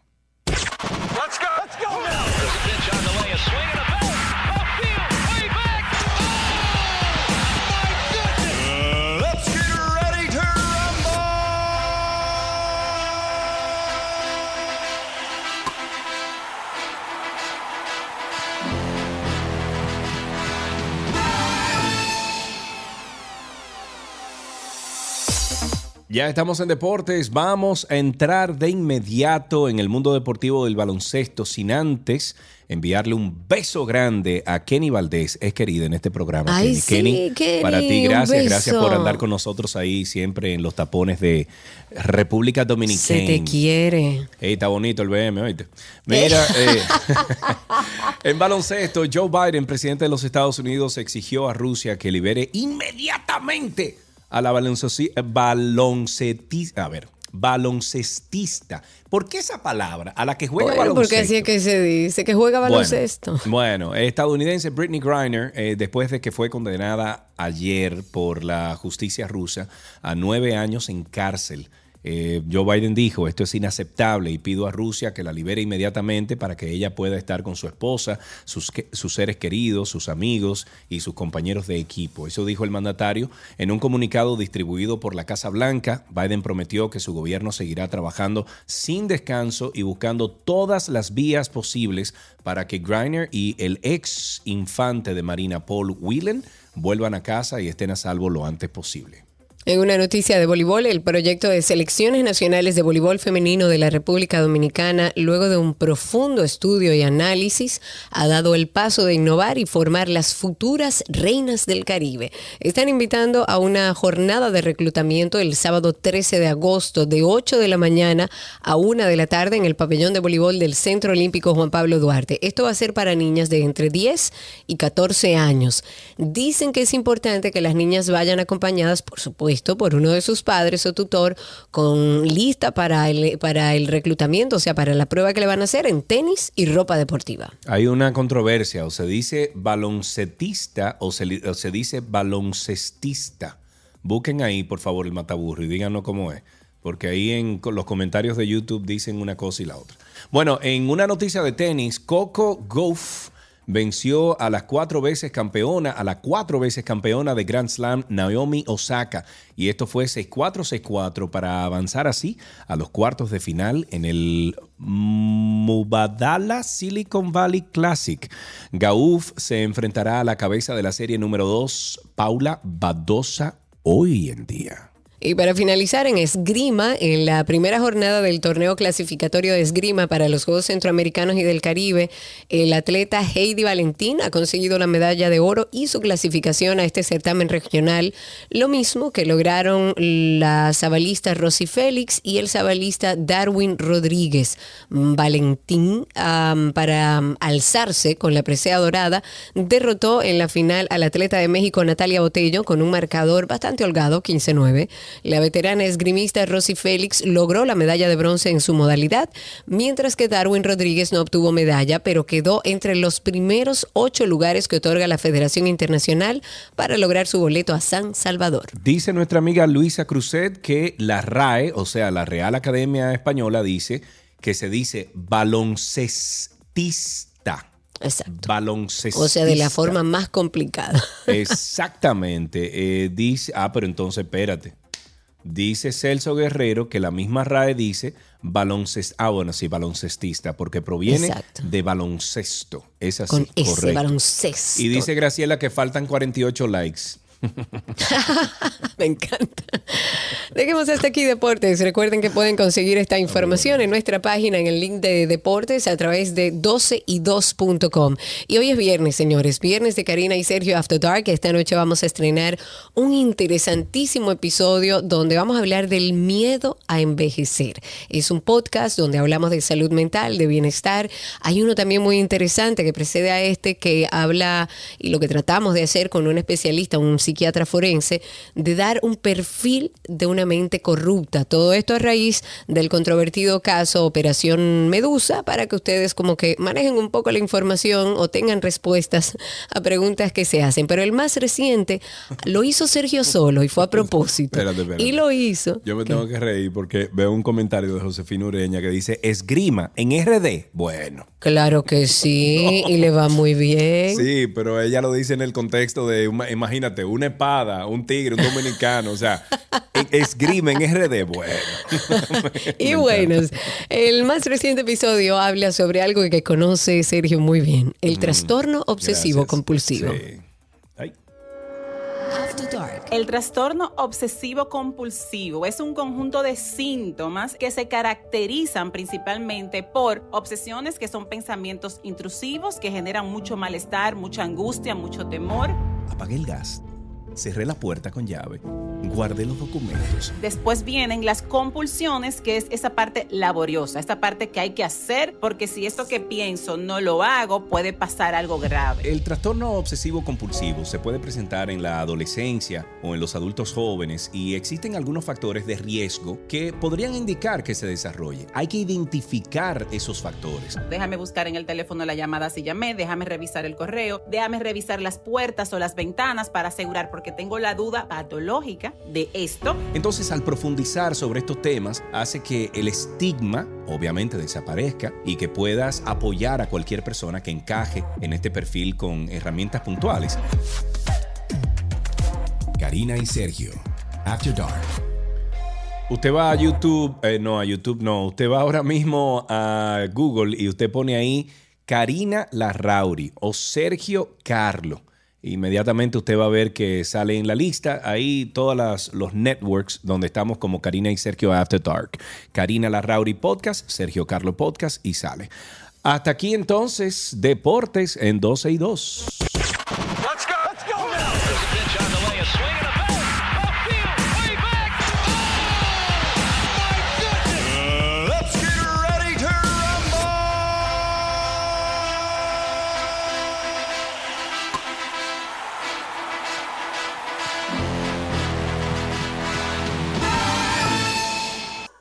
¿Qué aprendiste hoy? Llega a ustedes gracias a Nido Crecimiento, Tu Amor, Su Futuro y gracias a Palapisa, expertos por tradición.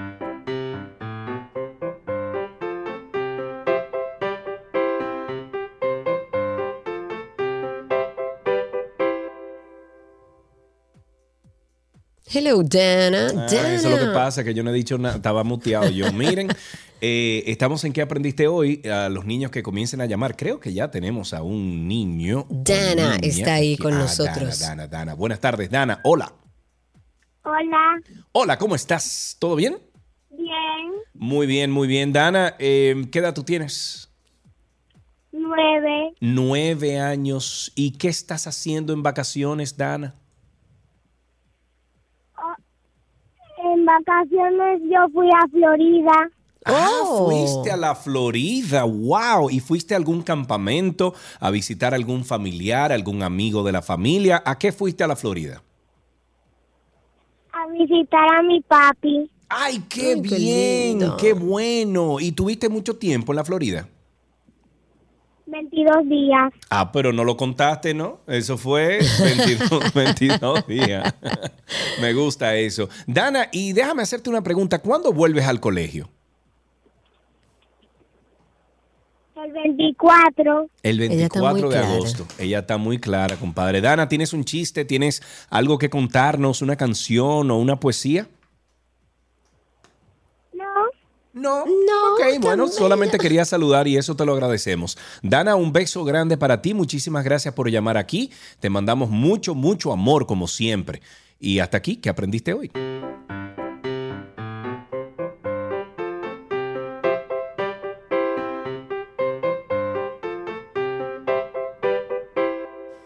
Tránsito y Circo llega a ustedes gracias a Marion Autos, tu inversión segura en manos expertas.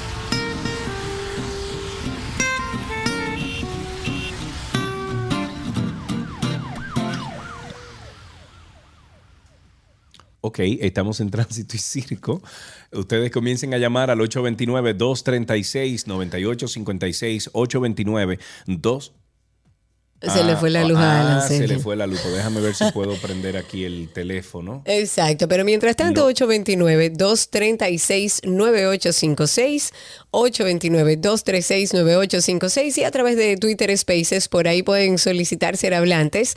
Eh, solicite, levante su manito y por ahí les doy paso. Vamos a empezar con un numerito del día en Tránsito y Circo. ¿Qué te parece? Un numerito. Ujú, numerito. Numerito del día, entonces. Numerito del día. ¿Cuánto? 300 mil pesos. Ese dinero en este país, 300 mil pesos. ¿Qué son 300 mil pesos? Por Ah, bueno, es verdad que Fulcar gana 300 mil pesos por un ministerio sin cartera. Hazme el favor, Karina. ¿Tú te vas Pero a poner déjame- a eso ahora? De, de No, hombre, eso no es nada, eso No, eso, tú eres de hater. Tú, tú debes ser de la oposición, tú debes ser del PLD. Oye, que tú vienes mencionando 300 mil pesos. ahora eso, te eso es dinero, eso no es manipular la información. Señores, Claro. aunque el presidente Luis Abinader, como sabemos, destituyó al ministro de Educación Roberto Fulcar en medio de todos estos escándalos de corrupción dentro del MINER, lo nombró como ministro de Estado sin cartera.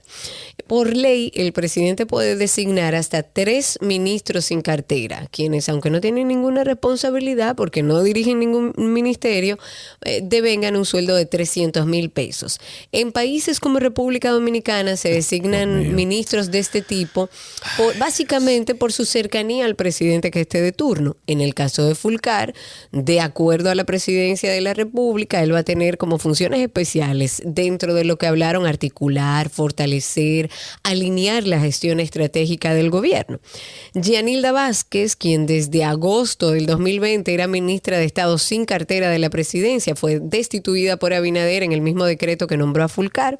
En la nómina de junio del 2022 del Ministerio Administrativo de la Presidencia están José Leonel Neney Cabrera But y José Miguel Abreu Mejía como ministros sin cartera política, también con un sueldo de 300 mil pesos. Qué rico. Entonces, señores, mientras tanto y hasta que nos vayamos a comerciales eh, o le llegue la luz a Chiqui, vamos nosotros a utilizar el Twitter Spaces. Ah, ya le llega. Ok. Eh, vamos a utilizar el Twitter Spaces, que es lo mejor que hay, Twitter Spaces. Ah, mira, ahora te Ah, gusta Twitter Spaces. Vamos con nuestro amigo F de Trainer que está con nosotros a través de Twitter Spaces, un fijo por ahí. Adelante, amigo. Primeramente, muchas gracias Karina, Sergio. Eh, justamente ahora que está lloviendo fuerte, yo dije, bueno, déjame mandar a analizar el agua de la cisterna.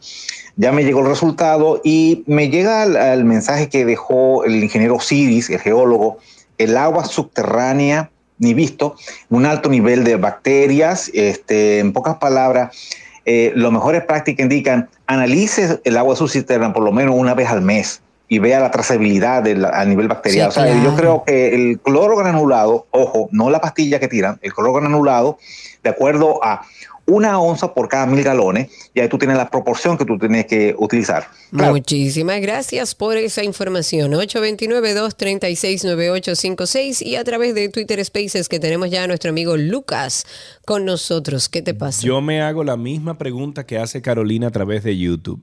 ¿Cuál ¿Y será? cómo es que un profesional que demuestra incompetencia lo premian siendo asesor o ministro sin cartera? Lo que pasa de- es, señores, que ustedes óyeme, tienen que tomar en cuenta dos cosas. Primero, él no tuvo fortaleza. No, yo no lo voy a justificar en lo absoluto. Yo he sido una de las más críticas de la, de la gestión de Roberto Fulcar. Pero eh, tienen que entender dos cosas, porque uno tampoco puede irse a Alicia en el País de las Maravillas.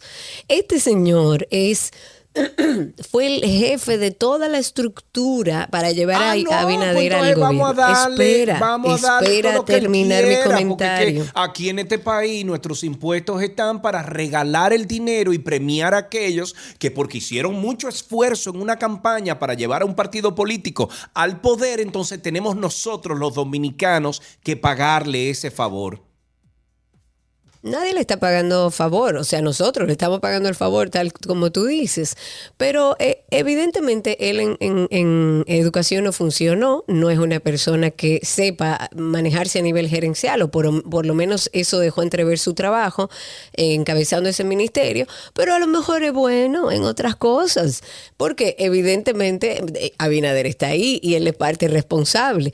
A lo mejor lo van a sentar ahí a trabajar en la próxima campaña. Uno nunca sabe, ilegal no es, lamentablemente podemos quejarnos, pero ilegal no es que esté ahora como ministro sin cartera. A mí me parece un premio, tal como dice nuestro oyente, a la gestión de un ministro que lo que ha hecho es generar caos en un ministerio que debería ser el que más cuidado está si realmente queremos un cambio.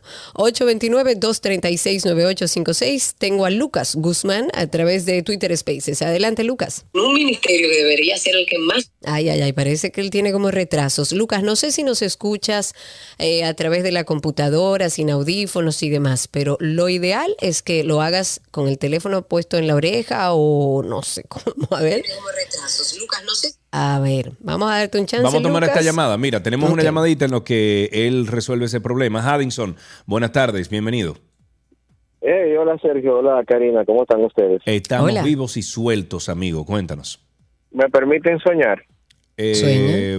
Bueno, ¿qué te digo? Sueña. Eh, está bien, está yo bien. quiero Sueña, soñar, sueña, yo quisiera soñar aquí en República Dominicana, gracias por la musiquita, de que, por ejemplo, Hugo Vera, Hugo Vera que ahora toma el Intran, se deje de utilizar los AME como recaudadores de impuestos. Sergio Carlos, Y ¿tú me esa explico. información? Y me Explícate. a ver. Antes de ayer me pusieron una multa telefónica, una multa por yo supuestamente estar hablando por teléfono. Fíjate, cuando ellos necesitan Pero perdón, fondos, perdón, Haddington, ¿no fuiste tú que llamaste y dijiste que tú topaste el teléfono porque tenía el Google Maps y lo tenías en, en el cargador, o sea, en el... En el ¿cómo No, se creo que fue otro oyente. Ah, fue otro oyente, ok. Adelante, sí. Pero casualmente eso me pasó a mí. O sea, fíjate, ellos se ponen una debajo de una mata a observar que no se ve todo el que pasa y la otra adelante. Entonces, eso es cuando están recaudando fondos, porque ese es el motivo, y te explico. Entonces, una llama a la otra, mira, vi a ese con el celular en la mano, Sí, me para. sí, sí, y yo, ciudadano, al fin me paro. Dígame, señora, aunque usted está hablando por el celular, digo yo, mira, eso no es posible porque mi carro tiene Bluetooth y yo no estoy hablando por el celular. Casualmente tenía, estaba escuchando, estaba, tenía Google Maps, era lo que tenía. Entonces me dice, no, yo tengo, eh, préstame sus papeles. Digo yo, claro, yo no tengo nada que ocultar, le paso sus papeles. Me pone la multa, yo, ¿por qué usted me está poniendo la multa? No, porque eh, la señora ya lo vio a usted con el celular en la mano hablando. Digo yo, sí, pero yo te estoy probando que yo tengo Bluetooth. ¿Quiere? Y llamo, hago una llamada y entra el celular. Y estoy utilizando Google Maps. Nada de eso lo entienden, nada de eso lo No, entienden. porque la- el fin era sacar la multa. Ah, pues vaya y hable con ella. Yo tuve que trasladarme como 200 metros caminando a pie, mi carro ahí en el medio, para yo explicarle que mi, no fue Nada verdad que ella me vio con el teléfono en la que yo estaba hablando Te pusieron la. Haddington. Nada. Entonces, óyeme, Sergio, le dije, permíteme, por favor, no perder mi tiempo, porque yo lo que voy a ir a donde un juez de tránsito, probar que mi vehículo tiene Bluetooth y me van a tumbar esa multa. no me hagas perder ese tiempo, no, que yo tengo que ponérsela, porque yo tengo una, una cuota. Me saltó. muchacho. y me la Una puso. cuota. Una cuota así mismo me dijo. Bueno, yo acabo, yo Ah, acabo de pedir una, gracias por tu llamada, Hansen, yo acabo de pedir una, una camarita para el dashboard de un vehículo porque cambié el mío y, y le pedí un- una camarita y eso va a estar grabando 24/7. Miren, señores, hacia eso es adentro, una- óyeme, y hacia adentro de la cabina y hacia afuera también de la cabina. Yo eh, ahora, bueno, ustedes saben que he, he entrado al mundo de los carros eléctricos, tengo años, muchos años, tratando de, de buscar una opción que me permitiera cierta libertad, que el carro tuviera autonomía. Y una de las grandes razones por la que decidí la marca que hoy estoy utilizando, eh, dos cosas. Primero, tiene una casa que lo representa, que es Peravia, que es BID, es un vehículo que tiene más de 500 kilómetros de autonomía, pero además graba sin yo darle a ningún botón ni nada, graba con audio hacia afuera y hacia adentro Claro. 24 horas. o sea, él claro. te graba todo ese día y te lo guarda. Y después borra, graba el Si hay siguiente un día. problema, no, no, y lo borra Nada más hay que automáticamente. Si hay un problema, tú vas y buscas la grabación y punto. Y eso por ejemplo, las es camaritas. genial. Claro, por ejemplo, las camaritas que yo tengo ahora mismo en, en la oficina y en, y en la casa, eh, me guardan por 60 días, me guardan esos videitos. No importa cuántos videos, yo tengo ilimitado. Pago 100 dólares al año y esas camaritas, las Blink, ellas graban absolutamente Deberíamos todo lo que hacerlo ahí. todos, Sí. eso, porque lamentablemente es eh, tu, tu palabra contra la de un agente de AMET. 829-236-9856. Vamos con el teléfono, luego regresamos con Space. Argelis dice que él tiene un dashcam, o sea, una camarita de- del, del- del dash. ¿Cómo se llama eso? Del. Ah, de la parte de delante del carro. del, re- del- del espejo, del no, retrovisor. no, donde está el guía. Eso es. Ay, Dios mío, por Dios. ¿Y El- qué nombre es donde está el guía? Bueno, do- eh, el, el tablero. gracias. Eh, el tablero. Él tiene una camarita que está hacia adelante y otra que está atrás del vehículo, que también es importante. Me imagino que el vehículo tuyo lo tiene. Ahí tenemos una llamadita, tenemos a Rafael en la línea. Buenas tardes. Hola. Sergio, Sergio, buenas tardes. Buenas tardes, Rafael. Adelante. Que, que consta que Fulcar no fue que ganó la campaña, fue que el pueblo se saltó del PLD y le Sí, Ah, no, claro, entre totalmente de otras acuerdo, cosas, claro. Cuéntame, Rafael. Otra cosa, eso de la cámara, fortaleciendo el tema. eh, en Rusia o Alemania, creo que si usted no tiene una cámara, de Sí. usted no tiene. no Usted tiene perdió palabra. porque la gente se incluso se te tiran arriba del carro para cobrar Sí. tu Sí, dinero. pasa, y pasa mucho- muchos accidentes, sí. Sí, así mismo yo, eh, bueno, los recomiendo. Aquí en República Dominicana, usted tiene que tener su camarita grabando hacia adelante y adentro de la cabina. Cada vez que lo pare un policía, lo primero que usted le va a decir es, tengo la cámara ahí, dígame jefe. Y ya, y olvídese que cualquier cuento que vaya a decir ese policía, tiene que fajarse con el video que está grabando ahí. De acuerdo, ¿no? Yo te punto. digo, me pregunta Gilberto Guerrero que cuál es el carro eléctrico que tengo. Es un BID, Build Your Dreams. Sí, es la- como la- se llama la está marca. muy chula, ¿eh? Eh, y Sí. recuerden que BID ahora mismo es eh, el carro número, o sea, el carro eléctrico número uno más vendido en el mundo.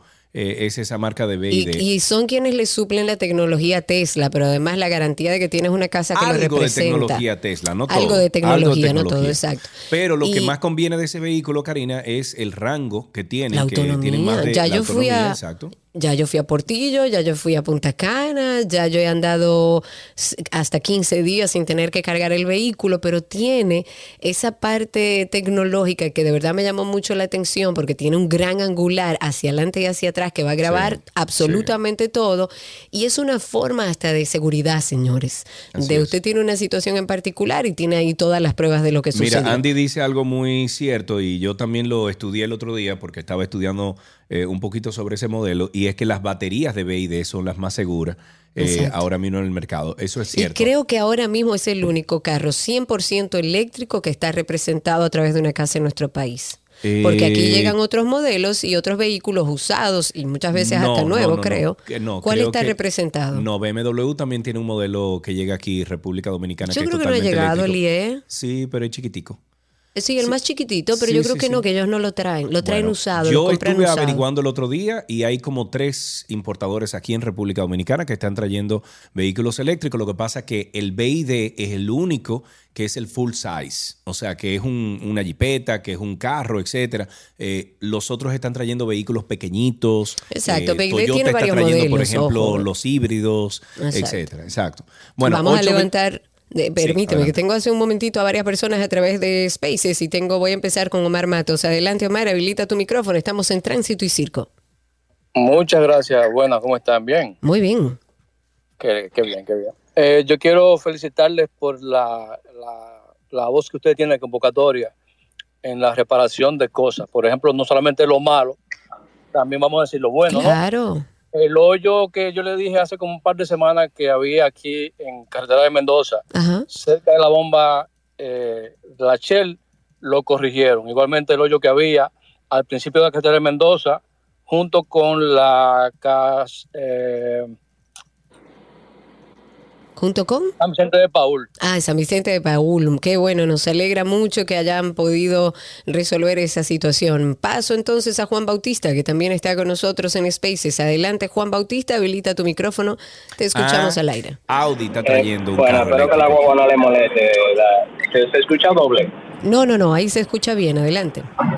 Ah, perfecto. Eh, bueno, agradec- eh, gracias por parte de Zaire, el niño mío, por los regalos de la otra vez. Qué bueno. Y, sí, además de eso también eh, comentarles de que en verdad eh, lo de la cámara ha solucionado muchos problemas. Yo tengo una y bueno, no sé si conocen la compañía Servival, que son los que eh, llevan la mayoría de los empleados de, de zonas francas, por decirlo así. Eh, ellos andan como que están en una pasola de cuatro gomas.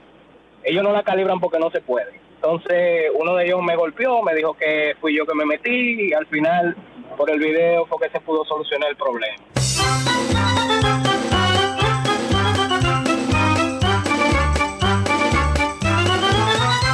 Y es eso, precisamente, porque es que en un país donde un oficial tiene que cumplir abiertamente una cuota, olvídate que te van a parar por cualquier cosa. Entonces, Además, que se eh, faje que- con el video. Ministro, venga, Claro. fájese con ese video ahí. Venga, usted- a mi hermano le pasó que si no hubiera sido por la cámara, a él le dijeron, a mi hermano, el que tú sabes, le dijeron que él desmontó una gente en el ¿A elevado. Ryan? En el elevado. ¿A un Ryan? hermano mío, a uno de mis A Ryan hermanos. Larrauri, tu hermano, Calla. Ryan. Lo- le dijeron que Ryan había Larrauri, ese, Ryan Larrauri, el que yo conozco. mío, ese tigre es un duro. eres. A mí me encanta. Oye, a mí me encanta sentarme con Ryan Larrauri.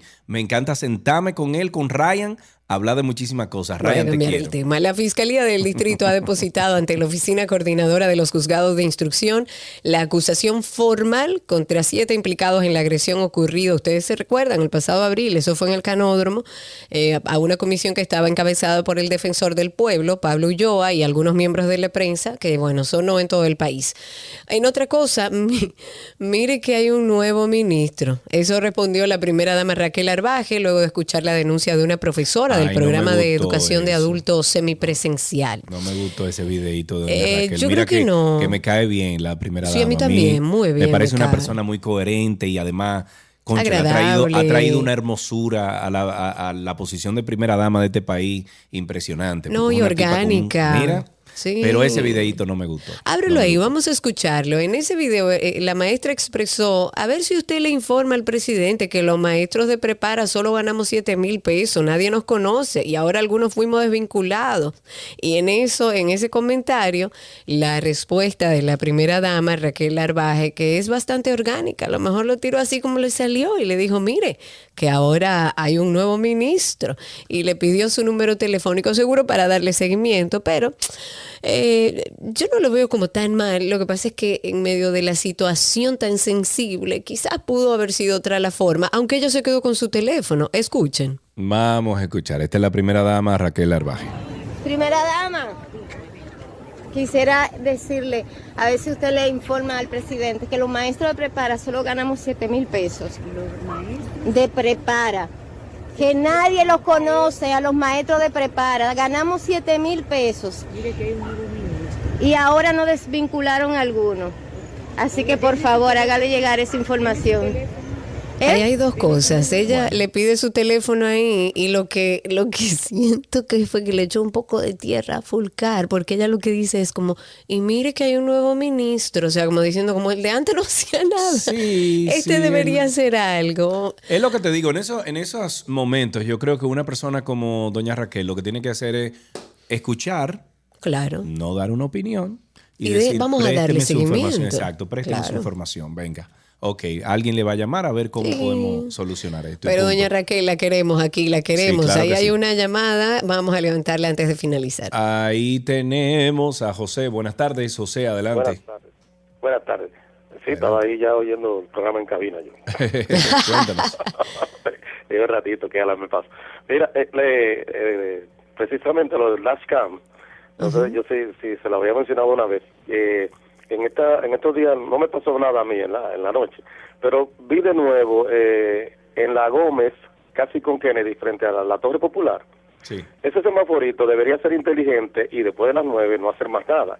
Entonces, eh, se quedan funcionando después de las nueve y creo que a las diez es que se pone a flachar ya en amarillo. Sí. Sin embargo, de nueve a diez se paran como nueve, precisamente con el mismo número. Con, lo conté que todavía nueve agentes de la DGC allí. Digo, pero no tienen nada que hacer, ya son las nueve de la noche, ya no hay tráfico. Esa callecita no sale nadie de por ahí. Lo que debería de, de las nueve o antes de las nueve, el semáforo ya tener su sensor y, y de acuerdo a la frecuencia de vehículos, eh, dejar que... Sería ya- genial. Porque yo puse la camarita precisamente por ese semáforo, compré yo el dashcam que dice serio y le instalé yo mismo. Entonces, ¿Por qué? Porque un día yo paso por ahí y ni siquiera cambiando amarillo, o sea, no era que iba a cambiar a rojo, cambió a amarillo. Y veo yo que se me acerca una desde por allá, viene caminando. Eh, sí, caballero, párese, dígame. que- Y entonces cuando intenté, ven, échame para adelante porque no me gusta pararme en el medio. Yo voy a doblar porque estamos, ya el semáforo cambió. Y me dijo, está bien, siga, siga, porque yo sé con lo que venía. Entonces yo compré la camarita, que eh, la camarita capta el semáforo, incluso cuando tú vas pasando por debajo de ella, increíblemente tiene ese alcance de casi 90 grados hacia arriba. Y tú le pasas por debajo y todavía se ve la luz. Si ha cambiado o Claro, no. claro. Entonces, yo Y la camarita es, un, es una claro, seguridad. Eh, sí, gracias sí, por sí, tu gracias llamada. por tu la llamada. camarita es una seguridad adicional, sobre todo en vista de que hay tantas, eh, em, ¿cómo se llama? Contravenciones que usted no reconoce, que usted no está de acuerdo. Con una cámara se le va a solucionar la vida. La mañana de este viernes, y es bueno comentarlo antes de finalizar, se significó un desorden en la frontera entre República Dominicana y Haití, ahí en Pedernales. Eh, se inició un, un tiroteo en la zona, ha provocado que los comerciantes y compradores del mercado fronterizo, bueno, salieron despavoridos del lugar. Seguimos diciendo, la situación en Haití cada vez es más complicada y nosotros como país, nuestro presidente lo ha dicho, no tenemos la solución para Haití y la comunidad internacional sigue sin prestarle atención a la República Haitiana con un problema que no sabemos cuándo y cómo se va a solucionar. Con esto finalizamos Tránsito y Circo. Regresamos con mucho más aquí en 12 y 2.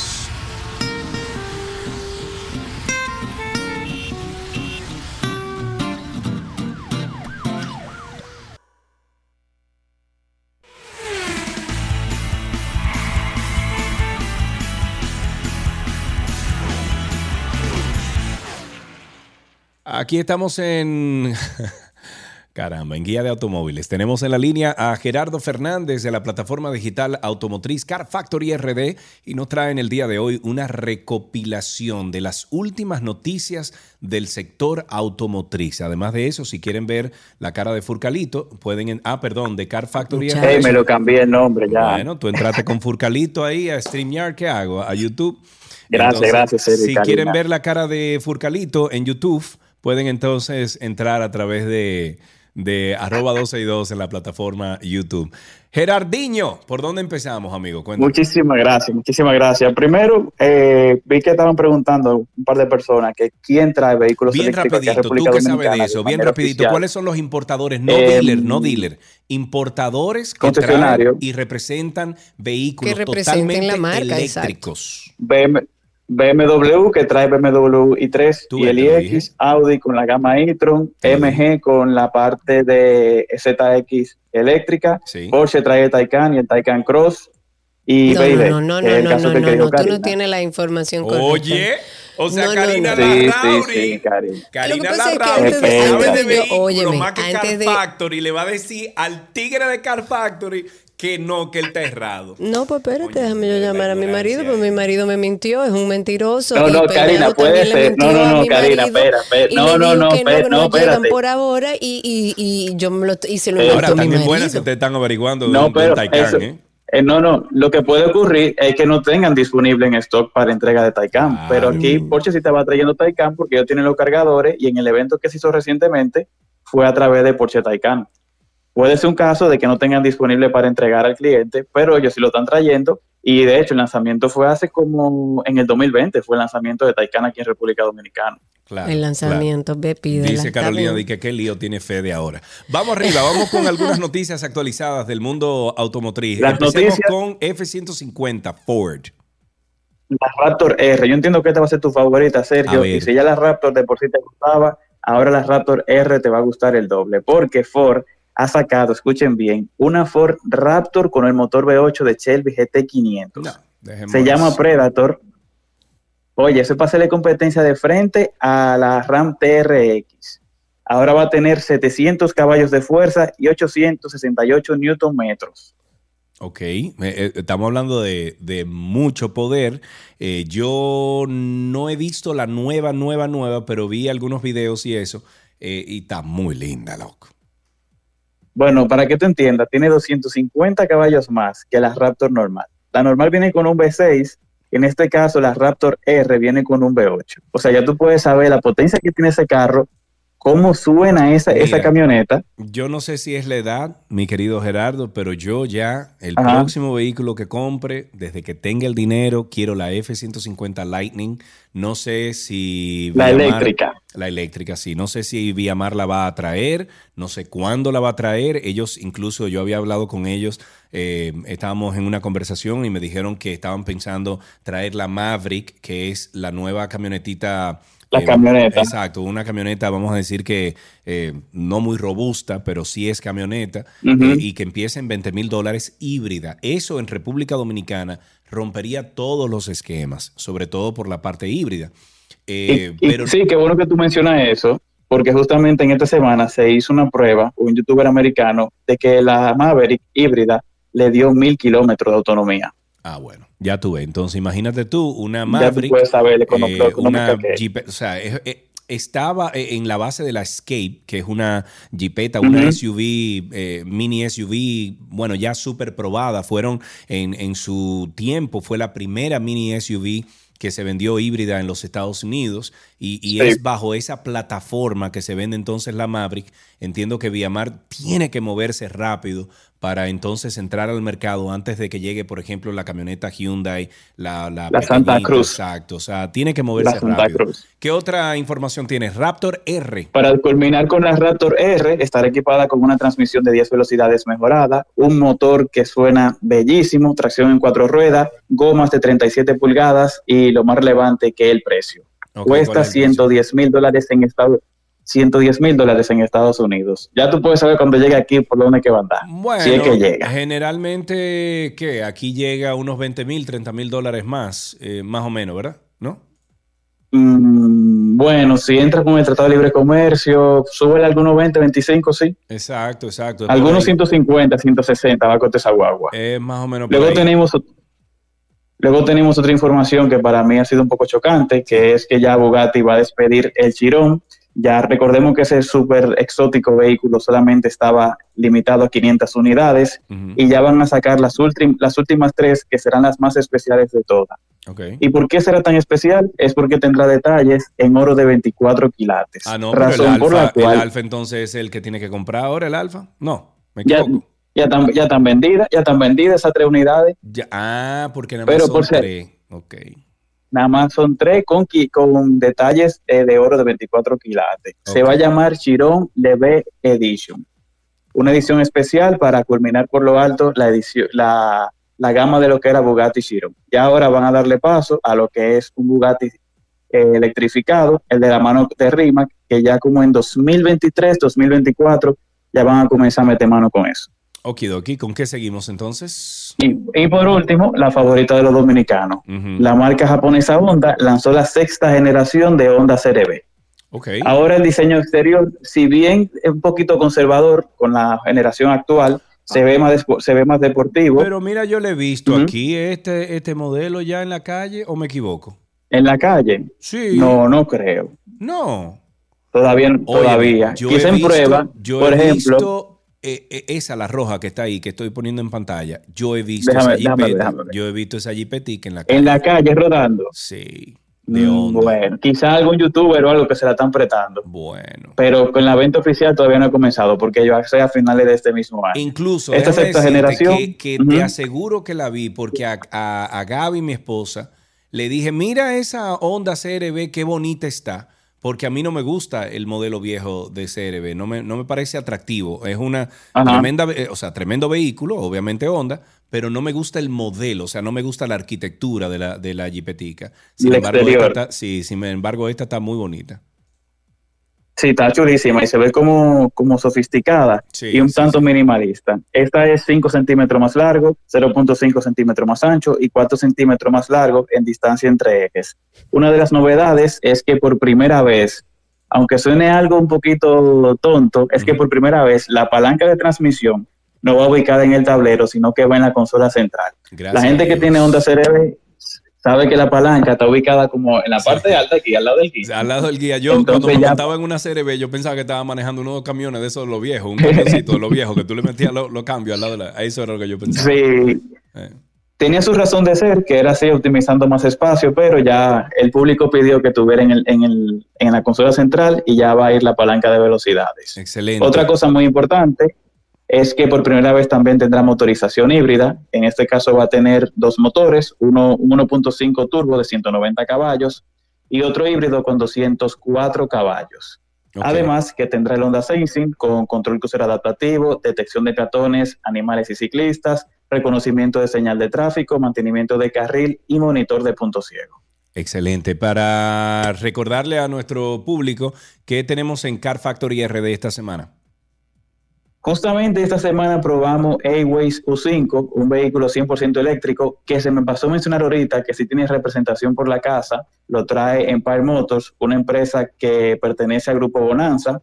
Es un SUV 100% eléctrico con una autonomía de 400 kilómetros y tiene garantía por la casa como también garantía en el tema de las baterías, directamente desde fábrica. Ah, mira. El carro, mira, yo no soy muy fanático de los carros eléctricos, pero ese en especial, como que me, me- me llevó un buen sabor de boca. Y además de que, a pesar de que sea Pero chino, lo probaste, no tú lo lamiste, chino. tú lames los Sí, carros, sí. tú le pones la lengua a los carros. eh. por la goma y por el mofle. Gerardo, vamos a dejarlo nada, hasta ahí. ese review se va a estar, su- se va a estar subiendo eh, como en dos o tres semanas, se va a estar subiendo ese review. Excelente. Vamos a esperar entonces ese review en Car Factory RD. Lo pueden buscar en YouTube, así mismo como Car Factory RD. Y también en, Y en Instagram también. redes sociales, arroba inst- eh, bueno, en Instagram, arroba Car Factory RD. Gerardo, siempre, un abrazo, amigo. Muchísimas gracias para ustedes. Hasta aquí, guía de automóviles en, en 12 y 2.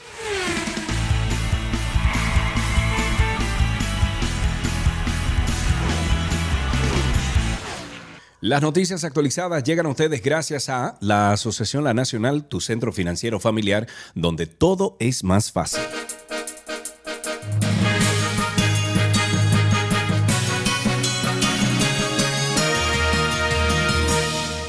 Vámonos con algunas noticias actualizadas antes de despedir. La odontóloga Lida Amel fue asesinada supuestamente porque no aceptó las propuestas y cortejos de José Luis Fermín Díaz, el Chamo y O Venezuela, acusado por el Ministerio Público de cometer el crimen. Una fuente de entero crédito de la Procuraduría General de la República dijo que no se encontraron eh, conversaciones de WhatsApp, tampoco ni correos electrónicos que los vinculara de manera directa, por lo que ellos creen que ella solicitó sus servicios de mecánica de vehículos.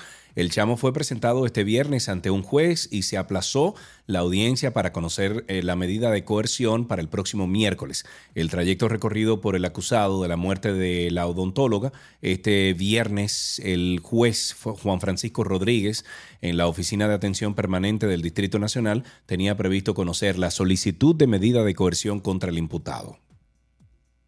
La ciudad de Santo Domingo conmemora 524 años de su fundación. El 5 de agosto del año 1498, Bartolo Colón, hermano de Cristóbal Colón, levantó la ciudad de Santo Domingo. En el día de hoy se conmemoran los 524 años de la fundación de su capital, la, la cual tuvo como primer nombre Nueva Isabela, en honor, por supuesto, a la reina de España Isabel I, pero poco tiempo después pasó a llamarse Santo Domingo. Esta no sería la única ocasión en la que la ciudad cambiaría de nombre, ya que por 25 años recordemos que fue llamada Ciudad Trujillo, en honor al dictador Rafael Leonidas Trujillo Molina. Luego del ajusticiamiento del tirano volvió a recuperar su nombre original. La ciudad fue fundada en, lo que hoy eh, se conoce como ciudad colonial. De hecho, hasta el año 1950 la capital estaba suscrita solo a esa área y el número de habitantes era aproximadamente de unos 181 mil personas. El presidente de la República, Luis Abinader, y el ministro de Turismo, David Collado, encabezaron la noche del jueves, le hace anoche, el acto de lanzamiento del Plan Nacional de Reordenamiento, Regeneración, Capacitación y Financiamiento para asociaciones y vendedores informales de las playas. Esta iniciativa que contará con una inversión que supera los 3 mil millones de pesos, gloria a Dios, contempla el remozamiento de unas 25 playas del país, llevando capacitación y financiamiento en beneficio de cientos de familias que residen en estas zonas turísticas. De acuerdo a un comunicado durante la actividad, el mandatario manifestó que levantar el turismo ha sido un esfuerzo mancomunado que ha valido la pena pensando en el trabajador y la trabajadora dominicana. De su lado, el ministro de Turismo, David Collado, expresó que como parte de, este plan, los pequeños comerciantes que operan en las playas a intervenir recibirán la transformación de sus espacios y capacitación sobre calidad de sus servicios. Qué bueno, ojalá funcione. Marlene Engelhorn es una chica de 29 años. Ella estudia lenguas y literaturas alemanas en Viena. Y oigan esto, ha rechazado una herencia de 4.200 millones de euros. Multiplícalo por 40. Sergio Carlos, ¿tú Eh, confirmaste esa información? Bueno, esto es lo que sale, señor presidente. Pero bueno, ella es descendiente de los fundadores de BASF, BAS, la mayor empresa química del mundo. Y dice ella que no es que no quiera ser rica, es que no quiere ser tan rica. Bueno, pero... Dice, su abuela se encuentra en el puesto 687 de las personas más ricas de todo el mundo, según Forbes, y quería que su nieta heredara todo lo que la compañía ha, ido consiguiendo. De la herencia ha rechazado el 90%, es decir, unos 4 mil millones de euros. Dice, no sabía qué hacer con eso, pero después comencé a pedir consejo a gente de mi entorno, hablé con expertos y llegué a la conclusión de que no debería ser mi decisión qué hacer con el dinero de mi familia, por el cual no he trabajado yo. Ella, deberíamos, necesitamos gente así que venga a gobernar Sí, República pero también, Dominicana. por ejemplo, eh, también, por ejemplo, yo en su lugar, yo diría, ok, yo quiero el, nove- eh, yo quiero el 10% de, eso, de esa fortuna. Perfecto, me quedo con el 10%. Pero el otro 90% vamos a comenzar a buscar cuáles son las fundaciones. Yo creo que ella va por ahí, porque ella estuvo diciendo que ella eh, en parte lo que desea es un poco más de justicia social y que ella no necesita tanto dinero. Ese dinero legalmente es de ella y me imagino que eventualmente terminará en fundaciones. Bueno, ojalá, si es así, pues amén. Bienvenida, qué bueno. Necesitamos más personas como ella. Y también necesitamos más podcasts como este. El trastorno obsesivo compulsivo es un conjunto de síntomas que se caracterizan principalmente por obsesiones que son pensamientos intrusivos que generan mucho malestar, mucha angustia, mucho temor. Apagué el gas, cerré la puerta con llave, guardé los documentos. Después vienen las compulsiones, que es esa parte laboriosa, esta parte que hay que hacer, porque si esto que pienso no lo hago, puede pasar algo grave. El trastorno obsesivo compulsivo se puede presentar en la adolescencia o en los adultos jóvenes y existen algunos factores de riesgo que podrían indicar que se desarrolle. Hay que identificar esos factores. Déjame buscar en el teléfono la llamada si llamé, déjame revisar el correo, déjame revisar las puertas o las ventanas para asegurar, porque tengo la duda patológica de esto. Entonces, al profundizar sobre estos temas, hace que el estigma, obviamente, desaparezca y que puedas apoyar a cualquier persona que encaje en este perfil con herramientas puntuales. Karina y Sergio. After Dark.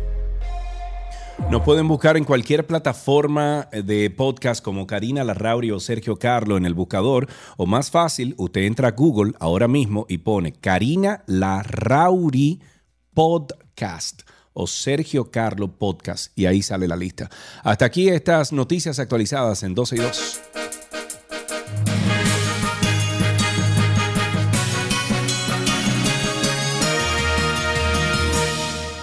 Las noticias actualizadas llegaron a ustedes gracias a la Asociación La Nacional, tu centro financiero familiar, donde todo es más fácil.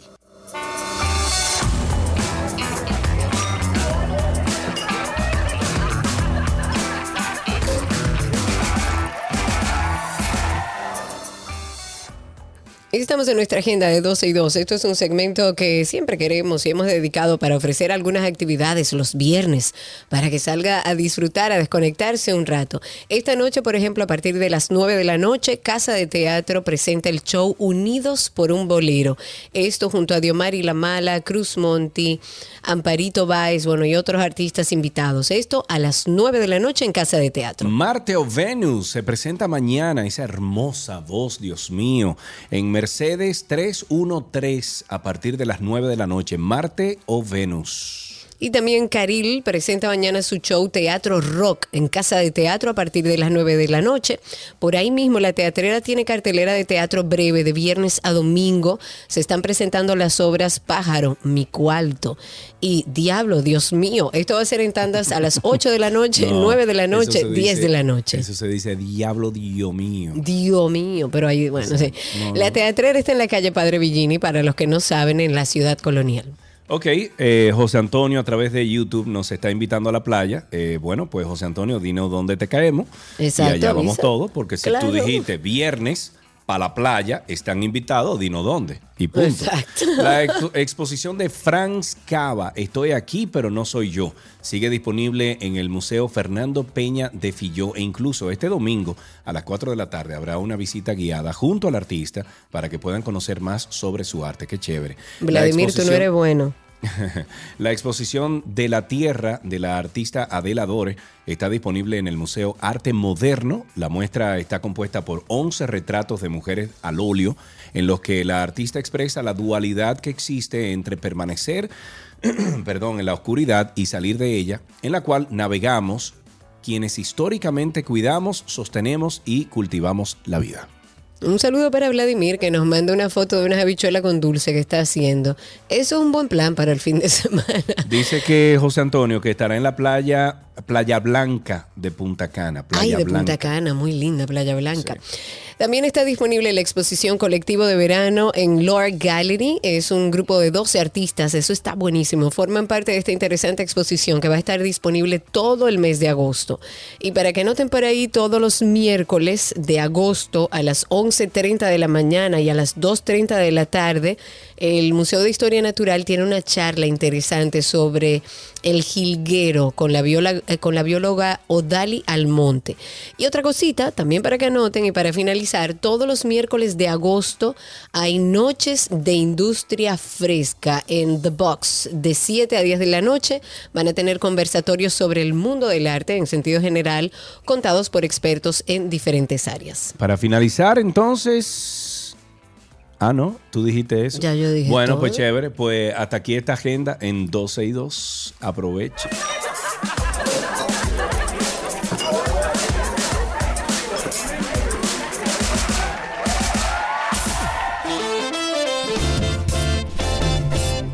Viernes, viernes, si está en Playa Blanca, por allá en Punta Cana, cae, eh, cáiganle ahí a José Antonio Mejía, que está invitando a todo el mundo a Playa Blanca en Punta Cana. Nos veremos el lunes. Sean felices, pásenla bien, desconéctense un rato de todas las noticias que el lunes aquí en 12 y 2 lo ponemos al día. Recuerden visitar nuestro podcast de Karina y Sergio After Dark. También 12 y 2 tiene un podcast que pueden escuchar en el momento que quieran y nos buscan como 12 y 2. Será hasta el lunes. Chau, chau. Bye bye, señores.